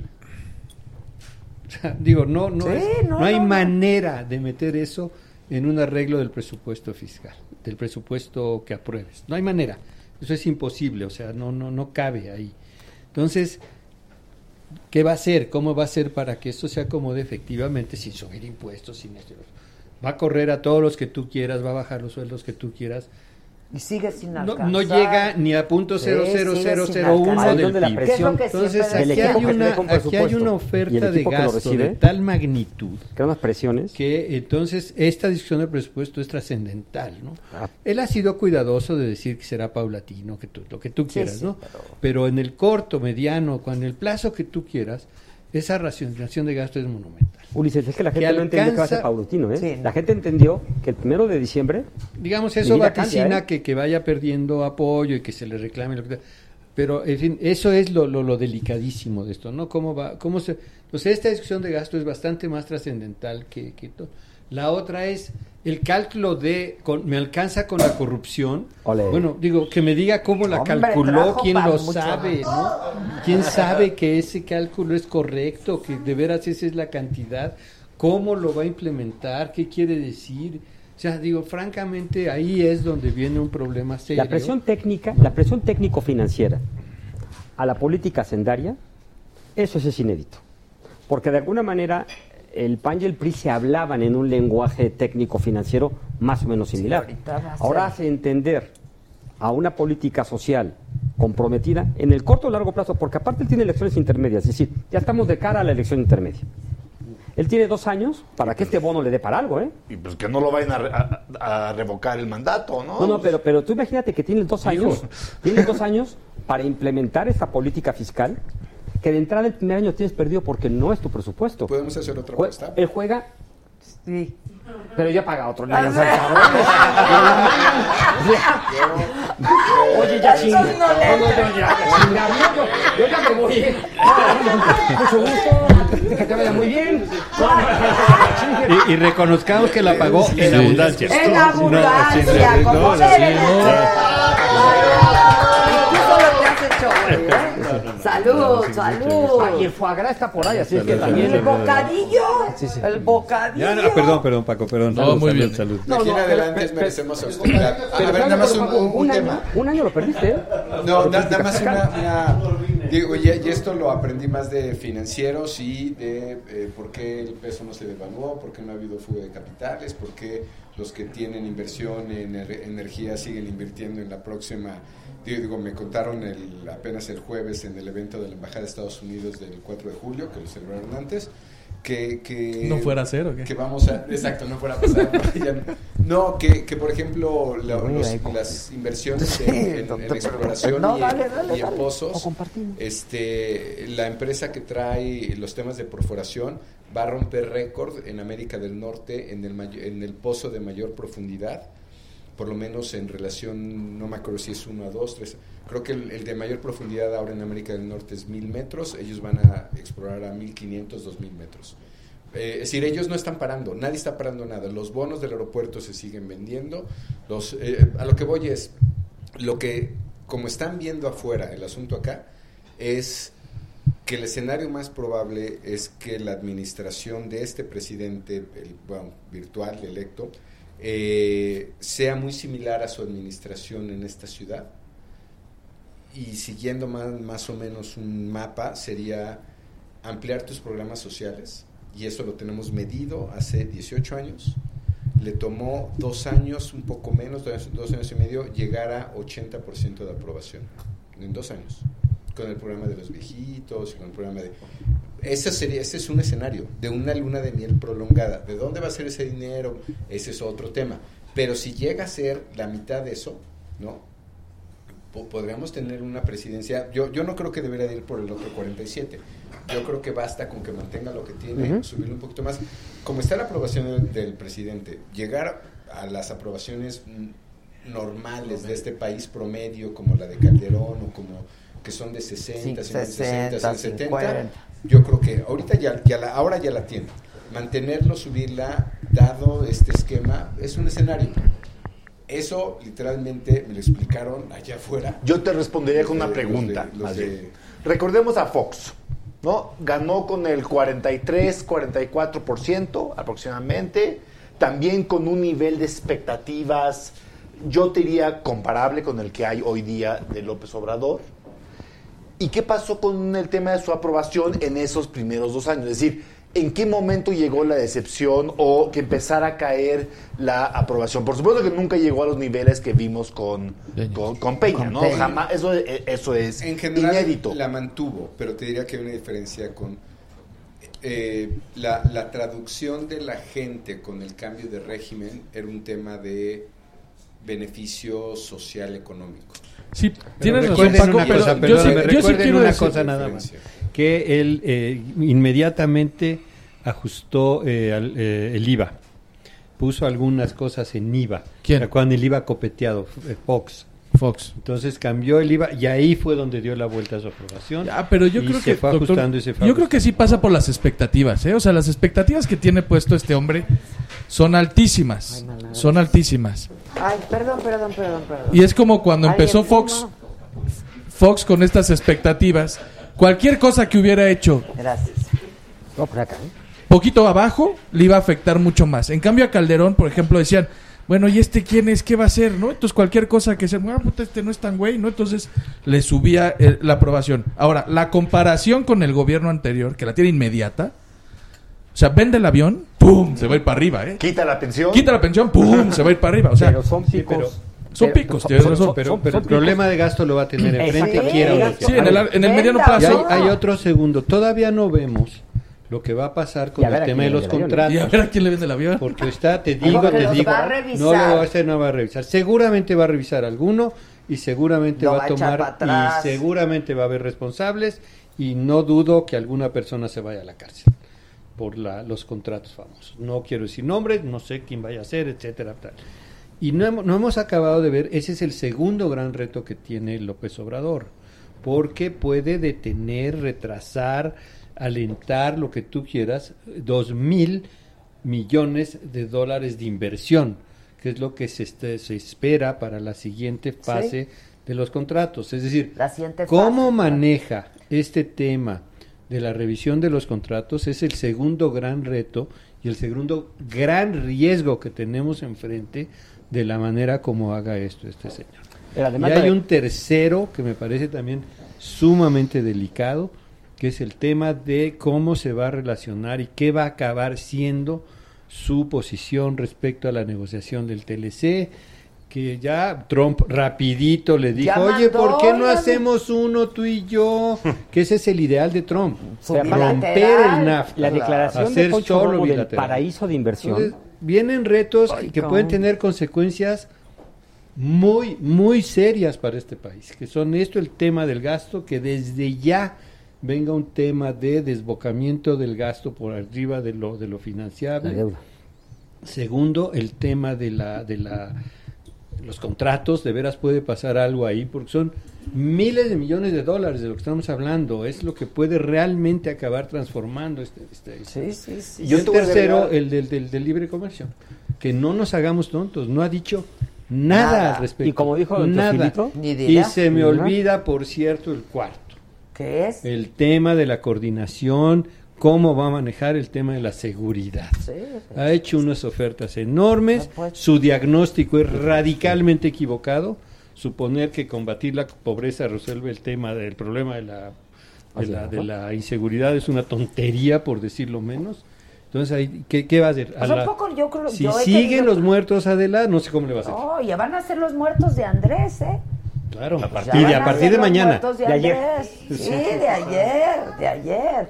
Y yo, y yo solo les agregaría un punto para poner en perspectiva lo que pasó el domingo. En México nos hemos lamentado muchísimo, me incluyo, de que no tengamos una segunda vuelta. ¿No? De que eh, prácticamente todos los países de Sudamérica, con los cuales nos comparamos muy seguido, tienen una segunda vuelta. Pero ya para Pues, qué, pues bueno, con esos resultados ni qué. hubiera habido segunda vuelta, ¿no? O sea, hubiera pasado el umbral tanto del 50% y, tan, y de la ventaja respecto al segundo Con lugar. este resultado sí.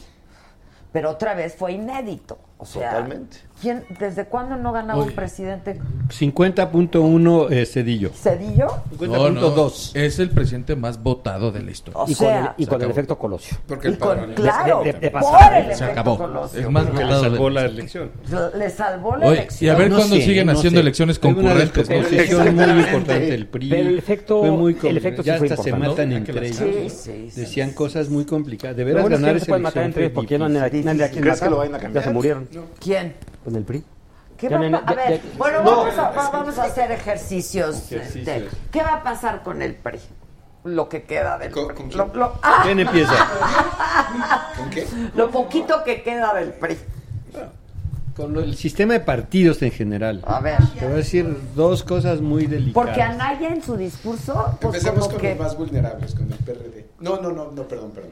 Con el PES Alianza, y Nueva Alianza, que ya Nueva están Alianza, fuera el. PES, Están o sea, vamos, vamos en niveles. Esos ya no pasaron, ¿no? No pasaron. Se acabó. Mira, el PRI va a, que- va a caer.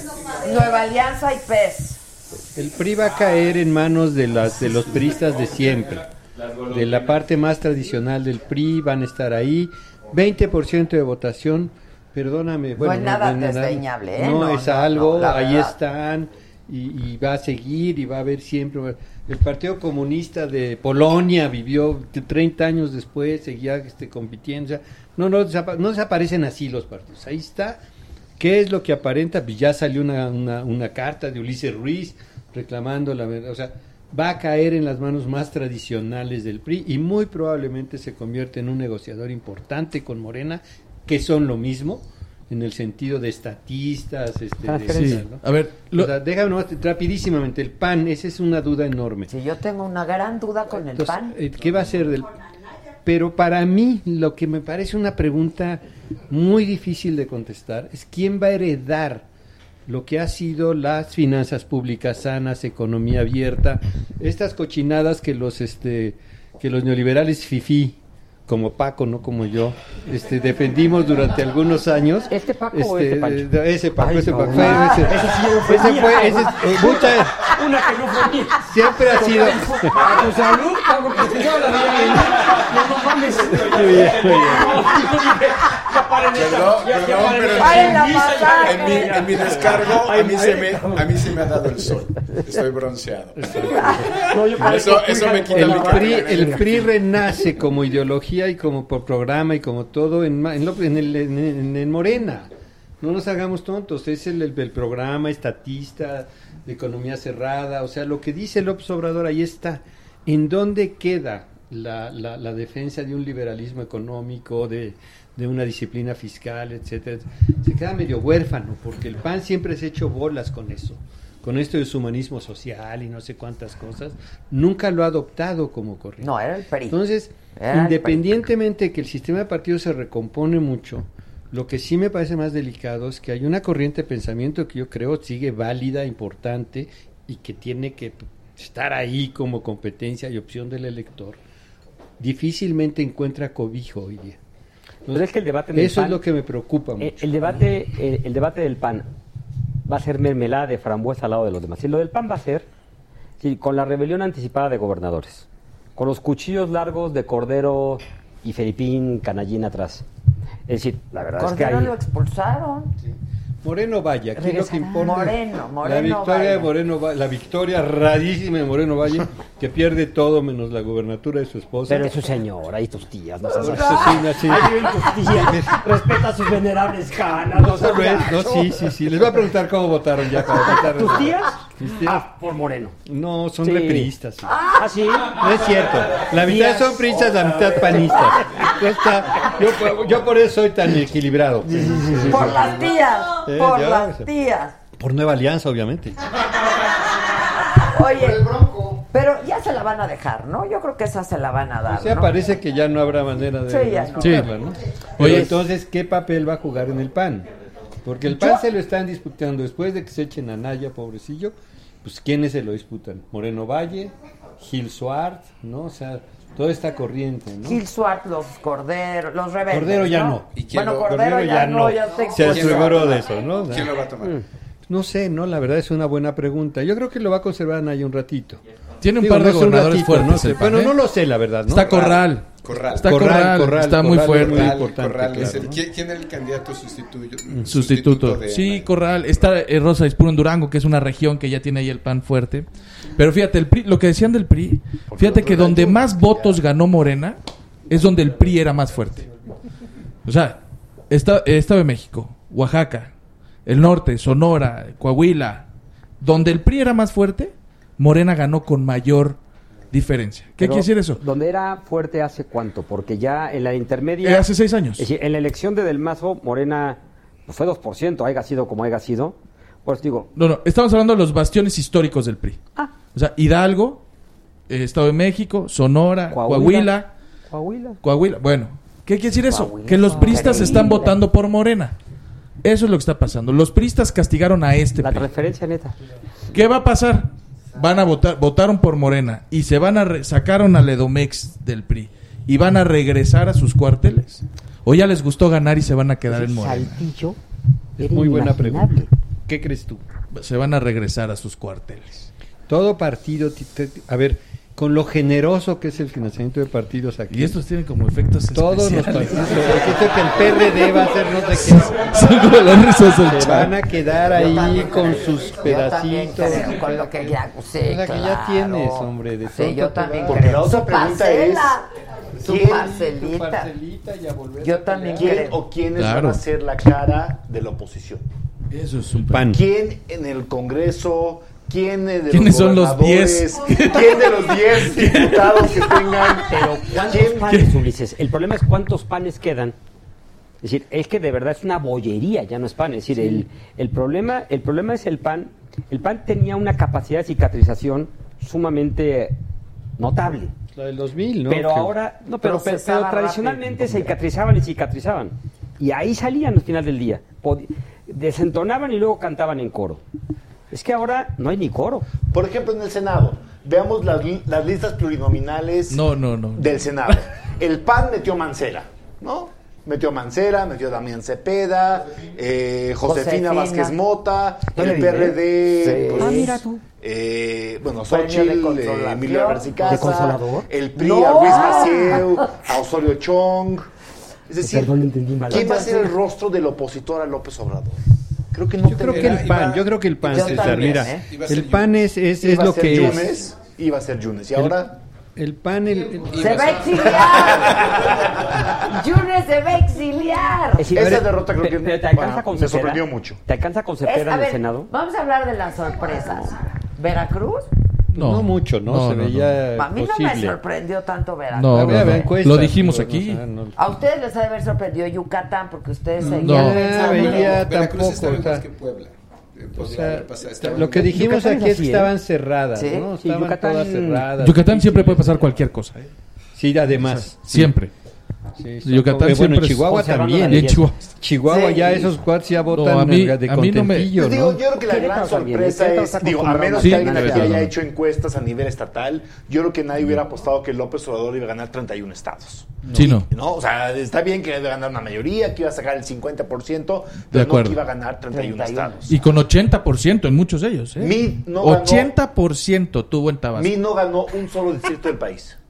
Esa es otra. Un solo distrito del país. Esa es la que más me sorprendió a mí. Y ¿eh? el Pero PRI aparte, y el PRI ganó Los 14. 700, los Pero 7 de millones. mayoría, 6. Pero los 7 millones de El PRI, votos. sí. El PRI. ¿Son del PRI o son de mí? Seis distritos. Y seis No, y el del verde. PRI, del PRI. Eh, Este es el huesito. Sí, ese- pero- pero el esa es la de- identidad. Solo uno de primera minoría. Hay que- De mayoría y los demás de primera minoría. Esos 7 millones hay que reentenderlos porque son 7 millones, a ver, muy raros. Es decir, en primer lugar, efectivamente, yo entiendo lo de los distritos es así como para quedarte de verdad. eh, Es una locura. increíble. Pero esos 7 millones, ¿qué son? priistas, o sea, gente que se identifica. No, no, pero lo Sí, digo, sí, no, sí. no lo digo de, de manera. Yo creo que ahí hay este, mucho Hay miedo una identidad de priista, hay No sé identidad son por los ¿eh? partidos Seguro. en este país. El PAN tiene ese 25 que saca, lo sacará y lo seguirá Siempre. sacando. O sea, ¿Por qué no se movió? tenemos la pregunta ver, en el, el voto encuestas. del PAN fue- se, man- se mantuvo, si se fija, Sí, se todos decir, no hacemos- tuvo transferencia. Todos hacemos esas preguntas en encuesta y ahí está. Debo decirles, es un país entre, entre los que te responden que se identifican con un partido mucho, poco, en la medida que tú quieras. México está como a la mitad de los países comparando en el mundo. No me acuerdo cuál es el que tiene más. Hong Kong no tiene nada, obviamente, de identidad partidista, pues porque no hay partidos, ¿no? Pero Entonces, varía mucho por estados. Varía, pero entonces aquí está, en México hay una identidad partidista. Hay una, no, es, no es que si los muevan, que si estos, no. Hay gente que tú eres, lo hacemos en la encuesta y nos lo contestan. Claro, y que lo, dicen, o sea, sí, lo ¿te que dice Ulises es que con algún partido? Sí, con el hay PRI. mucha más gente ¿no? que se identifica con otro partido que no es Morena y que votó por Andrés. Eso es lo que dice el doctor. Entonces, No, pero ahora no, en esto no. sí, por supuesto. Yo sí lo tengo. O sea, haz de cuenta que la gente que se identifica No, por pues, Andrés. Son periodistas en los priistas, pero en general, PAN y PRI obtuvo básicamente lo que tienen en identidad partidista. No, en la encuesta. O sea, lo que, lo que yo digo ahorita es que la identidad partista de Morena Jalisco. es más baja que su intención de votar. Guadalajara. Sin duda. Guadalajara es, independiente. es un caso Yo creo que increíble. pristas. Guadalajara con Movimiento Ciudadano PAN, con una sociedad eh, tan particular y tan conservadora como lo que es este Guadalajara. Y la fragmentación ahí, la división es, es increíble. Y el otro Nuevo gran León. derrotado, los independientes. Eso, ¿no? sí. Es decir, Ni parecía que, siquiera él ganó. que parecía que Kumamoto la tenía segura, al menos como primera minoría, Deberían de dársela de consolación. y, otra More- oportunidad. y Morena se la arrebató. Qué horrible. Por fortuna. Kumamoto no estuviera. Por fortuna. Yo no creo en los independientes. Ya sé que no crees en No los creo que eso sea una buena idea, no creo que eso sea algo que... Es, es- esto es este El sistema de partidos. Es de, Sí, de, sí. de, de politi- de politólogos. Exacto. No, no, no, eso no está bien. Los partidos tienen Sí, un yo papel también creo que los, en los muy sistemas de partido, Tiene pero que haber partido que te haga reconocible, que te haga predecible. Puedes deducir la, la, la, la intención de política por el partido en el que estás. tendría que ser así. Y creo que además nos quedamos con un sabor es, de boca muy feo por el papel del Bronco. No solo como Le fue candidato, bien, ¿no? O sea, No como más solo que Cuadri candidato. que varios. Desde la La forma verdad como le el fue que más bien. ha sacado. Sí. Desde la forma como consiguió las firmas. A mí me pone mal humor el bronco, debo decir. ¿Por? Por payaso en primer lugar. Déjaselo a por, Federico por, este, Arreola, por nunca lo payaso, por este, por no sé, ah, digo, me dio, hubo dos candidaturas y yo decía, ¿qué está haciendo esto aquí? ¿Por qué desperdiciamos 5% de preferencias? Sí, En la un tipo que ¿eh? no tiene oportunidad, afortunadamente, de llegar a ser presidente. No, la tragedia es que regresó a Nuevo. León. Ni su tía votó Sí, por pues, él. sí, no, no, no, no. No, pero la tragedia es verlo de verdad, diciendo el domingo en la mañana. Ya me voy a decir, de verdad eso ya fue en el umbral del, del no tienes huevos. Digo, porque, perdón, pero eso ya, ya, ya, ni siquiera ya es una declaración institucional. Mañana, desayunando, mañana nos vemos en Nuevo León. ¿Y qué hacías aquí? Ya hice mi, mi ego tour, ya, Sí, este, sí, ya eso la sí. pasé padrísimo, ya No, pero tú la apantallé los con diciendo, manos. Ahí, ahí viene de regreso. Y lo que les queda con él. Sí, pobrecillos, pero No, no, votaron por él allá. los- Pero ellos votaron por él, sí, exacto. Que con su pan se lo coman, dicen mis tías de Puebla. No, ahí para que veas que con su camote se sienten. ¡Ah.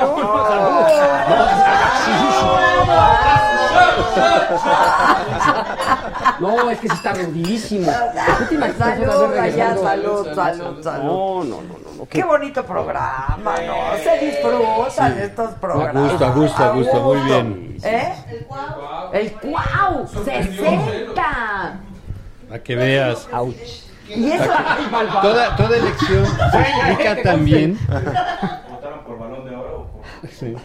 En toda elección también importan los candidatos, no Sí, solo el que gana. Es lo que, ah, exacto. Sí, me explico. Y aquí yo creo que es una Fue elección muy terrible, importante. Un terrible. candidato, digo, inexistente. El, no el son hijísimo y el jisísimo. nada. No, sí, el las dos hijo cosas. de él, hijo El de un hijo el gobernador súper cuestionado, que se ha metido en 20 mil escándalos.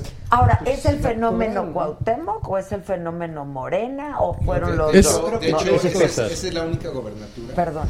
Es la única donde el capital político del candidato era igual o mejor Que el del- Así es. de Andrés. ese es el único que no... Que no Pero es un tema Paco, antisistema, es que ¿eh? El prestigio de Graco O sea, era tan grande. Yo creo que era ¿Es Cuauhtémoc, mejor que Graco?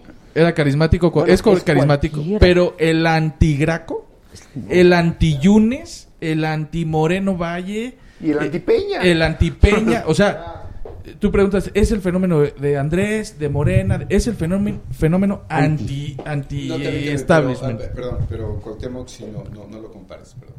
No, sí hay que compararlo porque... Me la, me la, me la, me la, me la, me la voy a tomar personal. Cuando de No, no. compadres, ¿lo dices Yo creo que es. La Cuauhtemiña no tiene comparación. Oye, pero... Eh, no, pe- perdón, pero es que eh, ese sí era un voto en positivo. Es- Estoy totalmente de acuerdo contigo. Pero ese sí era un voto en positivo. Los otros eran voto de rechazo en negativo. Pero él tenía, tiene una imagen, bueno, perdón, inexplicable, pero la tiene. Y, y compite con la imagen de López Obrador. Es el único que tiene. No, de acuerdo, de acuerdo, pero- Bueno, ya no había quien estaba diciendo que ya era presidencial. Que va a dar la patada del 2026 en O la próxima no, no manches. Sí, pero ¿sabes qué? Yo soy el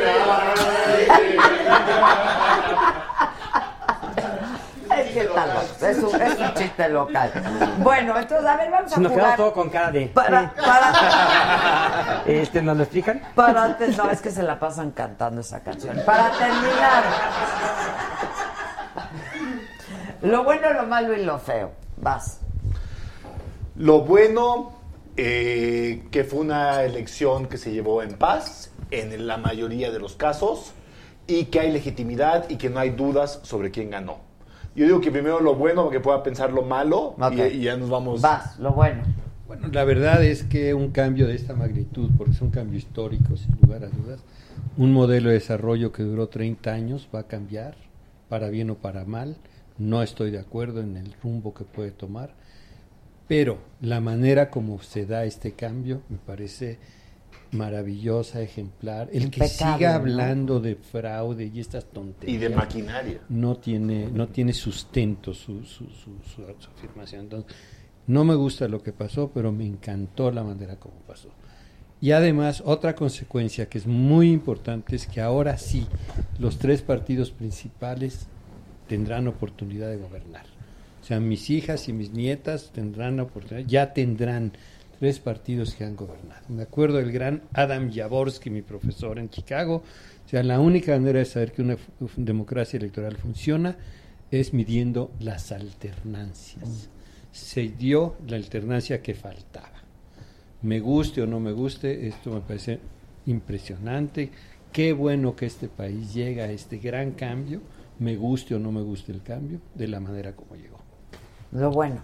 Lo bueno es que tendremos por fin un gobierno que no tendrá la, ex- la excusa de la no gobernabilidad. Lo bueno es que tendremos un gobierno que no tendrá coartadas para ser extraordinario, que cuenta con la exigencia de una mayoría eh, ante la cual no podrá justificarse de no cumplir. Y yo creo que estamos ante, ante, la, ante la realidad de un gobierno que tendrá que ser extraordinario porque no le queda de otra. Yo creo que en ese sentido el mensaje que manda el electorado de tener esta suerte de excusas permanentes de es que no me dejó gobernar y es que si me hacían, si me dejaban y permanentemente chillar en el hombro del otro, se terminó. Lo bueno es que las casas encuestadoras serias en vivienda demostraron que el método sirve y que el método es la mejor forma de analizar la- lo- los números preelectorales. Eh, lo malo, las digitales, encuestas digitales y las telefónicas. Todavía no vamos a lo malo. Y lo feo. Ya no se aguantaba. Ah, sí, primero es lo bueno. Sí, primero es lo bueno. Me espero entonces. Lo- Falta, ya, vas Paco, para darle chance a pensar. Ya, no, es que yo iba también por los tres, pero bueno. Ah, bueno. no sé. Este, lo, lo bueno es que un, un día en la vida fuimos suizos, ¿no? en la vida nos comportamos, Sí, la verdad. el segundo lugar reconoció, el, ¿no? Eh, eh, lo, lo malo, ya me, me la robaste, es todas estas cosas que, estos fake news, fake polls que circulan, circulan en redes, ¿no? Y, y que no discriminan Este, y lamentablemente en redes pues, es un juicio personal de quien recibe el mensaje, pero ahí yo también involucraría a los medios y a los actores políticos, porque yo escuché a varios actores políticos que citaban mediciones que por ignorancia o por dolo y- ¿O ambas? o ambas este, citaban cosas increíbles, ¿no? Este, y lo, y lo feo, ya, ya perdón, para dar lugar al, Sí, venga, va. al- al- al tema es... em, no, la, la- la verdad es que fue una elección muy estética, ¿no? Yo, yo, yo no veo muchas cosas feas en esto, ¿no? Yo esa la dejaría vacía. Yo con Ya. eso me quedo sin, sin, sin comentario. Sí, eh, termino lo otro, lo malo, insisto, las telefónicas, las digitales, los medios que se prestaron a, a este eh, manipuleo, sobre todo para un segundo lugar, o sea, aburrido, ¿no? Y lo feo, las campañas. Me parecieron terriblemente aburridas, me parecieron este eh, que no tenían eh, claridad en los números, entonces hablaban de cualquier cosa, me aburrieron terriblemente. Hablar de mochas de mano, por Dios, este eh, y hablar de eh, no soy corrupto, tú más, no, tú más, no, tú, Y yo voy a dar más. y yo voy a más, ¿no? O sea, me parecieron terribles, feas y, y horribles, aburridas. Vas, lo malo. Lo malo es que creo que dejó a mucha gente temerosa. Creo que lograron inocular un miedo innecesario. Eh, y el miedo no... Lo malo en ellos, porque la sociedad demostró que el miedo ya no es un driver. No jugó. Y lo feo es la ausencia de pensamiento. Recibimos campañas muy poco inteligentes, muy acusatorias y con una falta de brillantez y de, y de lucimiento, es decir, eh, eh, fue- fueron muy primarias en muchos sentidos. Y creo que en ese sentido el electorado estuvo muy por encima, muy por encima de las campañas. Ulises, te falta lo malo y lo feo. Lo malo, sin lugar a dudas, y difiero totalmente de, de- de lo- de la posición de, tías. de- de Paco. No, no, y te voy a explicar por qué. Es decir, el- el- eh, que haya ganado... tienes que aclarar que Paco. ¿Perdón? Tienes que aclarar que Paco. No, no, Ah, no, no, no, no, no, lo señalé, lo señalé. Estaba distraído. Estaba distraído. No, no, no. Sabemos de quién difiere, no te preocupes. No, no,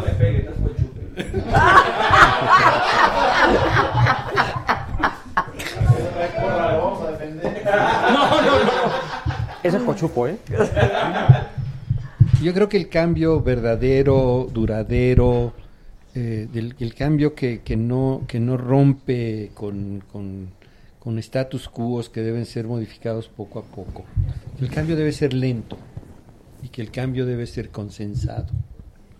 Eso me parece la posición más importante. No creo en las revoluciones. Creo en el cambio ordenado, el cambio que recoge lo que sirve y que va cambiando lo que viene. Y la otra muy importante, el cambio consensado. Y lo que más, lo más malo que me parece de esta elección es que haya conseguido esa mayoría tan cómoda, tanto en la Cámara de Diputados como en los senadores. Probablemente no, no pudimos hacer cambios con la velocidad que queríamos en estos años de gobierno dividido, pero se tuvieron que sentar todos los actores. El Pacto por México es uno de los casos más claros y visibles de esto, en el cual para hacer cambios esperados, sustantivos y en el sentido correcto, se tuvo que convocar a las tres fuerzas. Me incomoda muchísimo que tenga estas mayorías tan cómodas y me incomoda más, y debo decirlo, por el carácter del personaje. Yo no veo a una persona eh, con capacidad de diálogo, lo veo demasiado ideológico, demasiado casado con lo que cree, demasiado tal. Y ahora, investido de historia, me preocupa todavía más. Es que el pecado Entonces, capital de un político termino. Eso, amado, ¿no? ¿qué me preocupa? Debo decirlo con absoluta claridad y respeto al presidente electo. Lo, lo feo me parece el inconmensurable nivel de demagogia con el que hizo su campaña, brillante, exitosa y todo, pero el increíble, la capacidad de demagogia con la que se jugó esa campaña me parece horrible. Esto no es justo ni honesto con el elector. Es muy fácil decir cosas en voz alta, a gritos en un templete. Yo espero con urgencia que el presidente electo se baje del templete y se vaya finalmente al escritorio y empiece a hacer las cosas sin esa vociferación, sin esta demagogia, con sentido real, que haga lo que el pueblo quiere que haga, que yo no estoy de acuerdo con eso, pero que lo haga y lo haga ordenada y consensadamente. Esta fuerza que, con la que llega una persona como él, a mí me preocupa muchísimo. Yo, para no repetir el tema de las encuestas falsas o las encuestas mal hechas que tienen el propósito de ser propaganda y no encuestas. Tienes que encontrar algo más malo y más feo. No, Sí, no más malo y más feo, pero sí distinto. A ver. Y yo voy a agregar una parte de nuestra ley electoral. Que sigamos con esto de que los ciudadanos tienen que estar a las 4 o 5 de la mañana todavía contando votos, porque es complejísimo contarlos, que si es nulo, que si es nulo, que si es voto múltiple, que si es válido, que si no es válido. Creo que es arcaico, creo que alenta nuestro sistema y creo que es de verdad ya algo que tenemos que cambiar Superar. inmediatamente, ¿no? O sea, esto de la casilla Yo no única creo, ¿eh? Por la tecnología, dice, sustituirlo por tecnología. no necesariamente. No, por ejemplo, eh, yo no sé si sea cambiarlo por solamente votar por un partido político y que no votes por una multiplicidad de partidos y que sea válido y que se anula y que no se anula. Es decir, es muy difícil, es muy complejo. Tú ves el cuadernillo que tenían que llenar los funcionarios de la casilla, es realmente complicado. doctorado para ti. Era muy complicado. Y, y, es decir, los tenían que capacitar mucho tiempo para realmente agarrarle la onda. Y digo, nosotros que, digo, todos estamos aquí, estábamos ahí afuera de las casillas esperando que publicaran los resultados para transmitir nuestro conteo rápido. Creo que es una parte que se puede mejorar La apertura, mucho. la apertura tuvo una complicación gravísima porque para poder descifrar todo el código de apertura, verdaderamente había desacuerdos brutales entre ellos y la apertura más temprana fue sobre las 9 y 10. Era imposible abrir antes, dado el, el complejísimo mecanismo de apertura. Es increíble. Ya no digas el de cierre. O sea, las funciones de casilla que tengo con, con regla solamente. Para arrancar, sí. No, no, no. Agotador. ¿eh? Es- Déjame añadir un una- un reconocimiento a punto ello. aquí de, de- de lo que es muy, muy bien puesto. Aquí la, la- toda, toda elección y todo esto termina en las reformas electorales que siguen. Sí, sí, Y las reformas electorales que siguen tienen que ver con la necesidad que tienes de llamar al ot- a alguno de los partidos al consenso para pasar leyes, para pasar cosa que teniendo este carro completo o estas mayorías Sí, tremendas claro. ya no es tan importante, pero yo creo que las reformas electorales más importantes que tenemos que hacer, las reformas a toda esta barbaridad de cosas, son la gran cantidad de limitaciones que tiene la ley electoral para la libertad absoluta de expresión. Estas tonterías de un sí. periodo de veda, un periodo puedes decir esto, pero no puedes decir aquello, pero entonces ya cállate porque ya es Pre- no pre-campaña, me parece, o campaña, sea, no. recuerda en la primera enmienda los los, los, los famosos este founding fathers pusieron Los como founding fathers. primera enmienda la libertad La de expresión. libertad Las simulaciones, ¿Por qué? las simulaciones de los contesta, gastos de campaña. contesta, contesta Eh, Madison sabiamente, porque de eso depende todo lo demás. Sí, todo lo Nuestra ley electoral es una barbaridad de limitaciones De a, a simulaciones. la expresión, La a este tipo de veda, y es- cosas, la veda la es veda. estupidez. ¿Por qué? ¿A quién ¿Sabes se le ocurre que, to- y ahorita que, que, que tiene que callarse? ¿Y Guadalajara? quién le dio? Sí. ¿Y quién le dio? ¿Y quién le dio la vuelta a la veda? ¿Qué dijo? Veda la que nos estamos poniendo. Gracias a Francisco. Gracias, Pancho.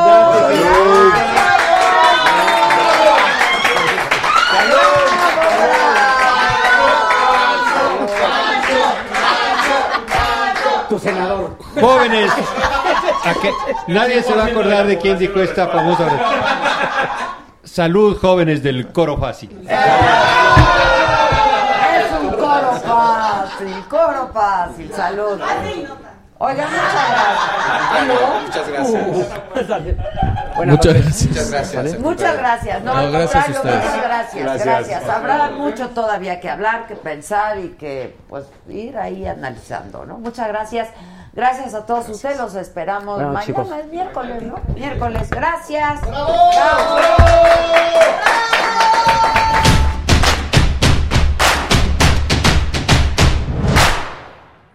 Let go with Ego. Existen dos tipos de personas en el mundo: los que prefieren un desayuno dulce con frutas, dulce de leche y un jugo de naranja, y los que prefieren un desayuno salado con chorizo, huevos rancheros y un café. Pero sin importar qué tipo de persona eres, hay algo que a todos les va a gustar.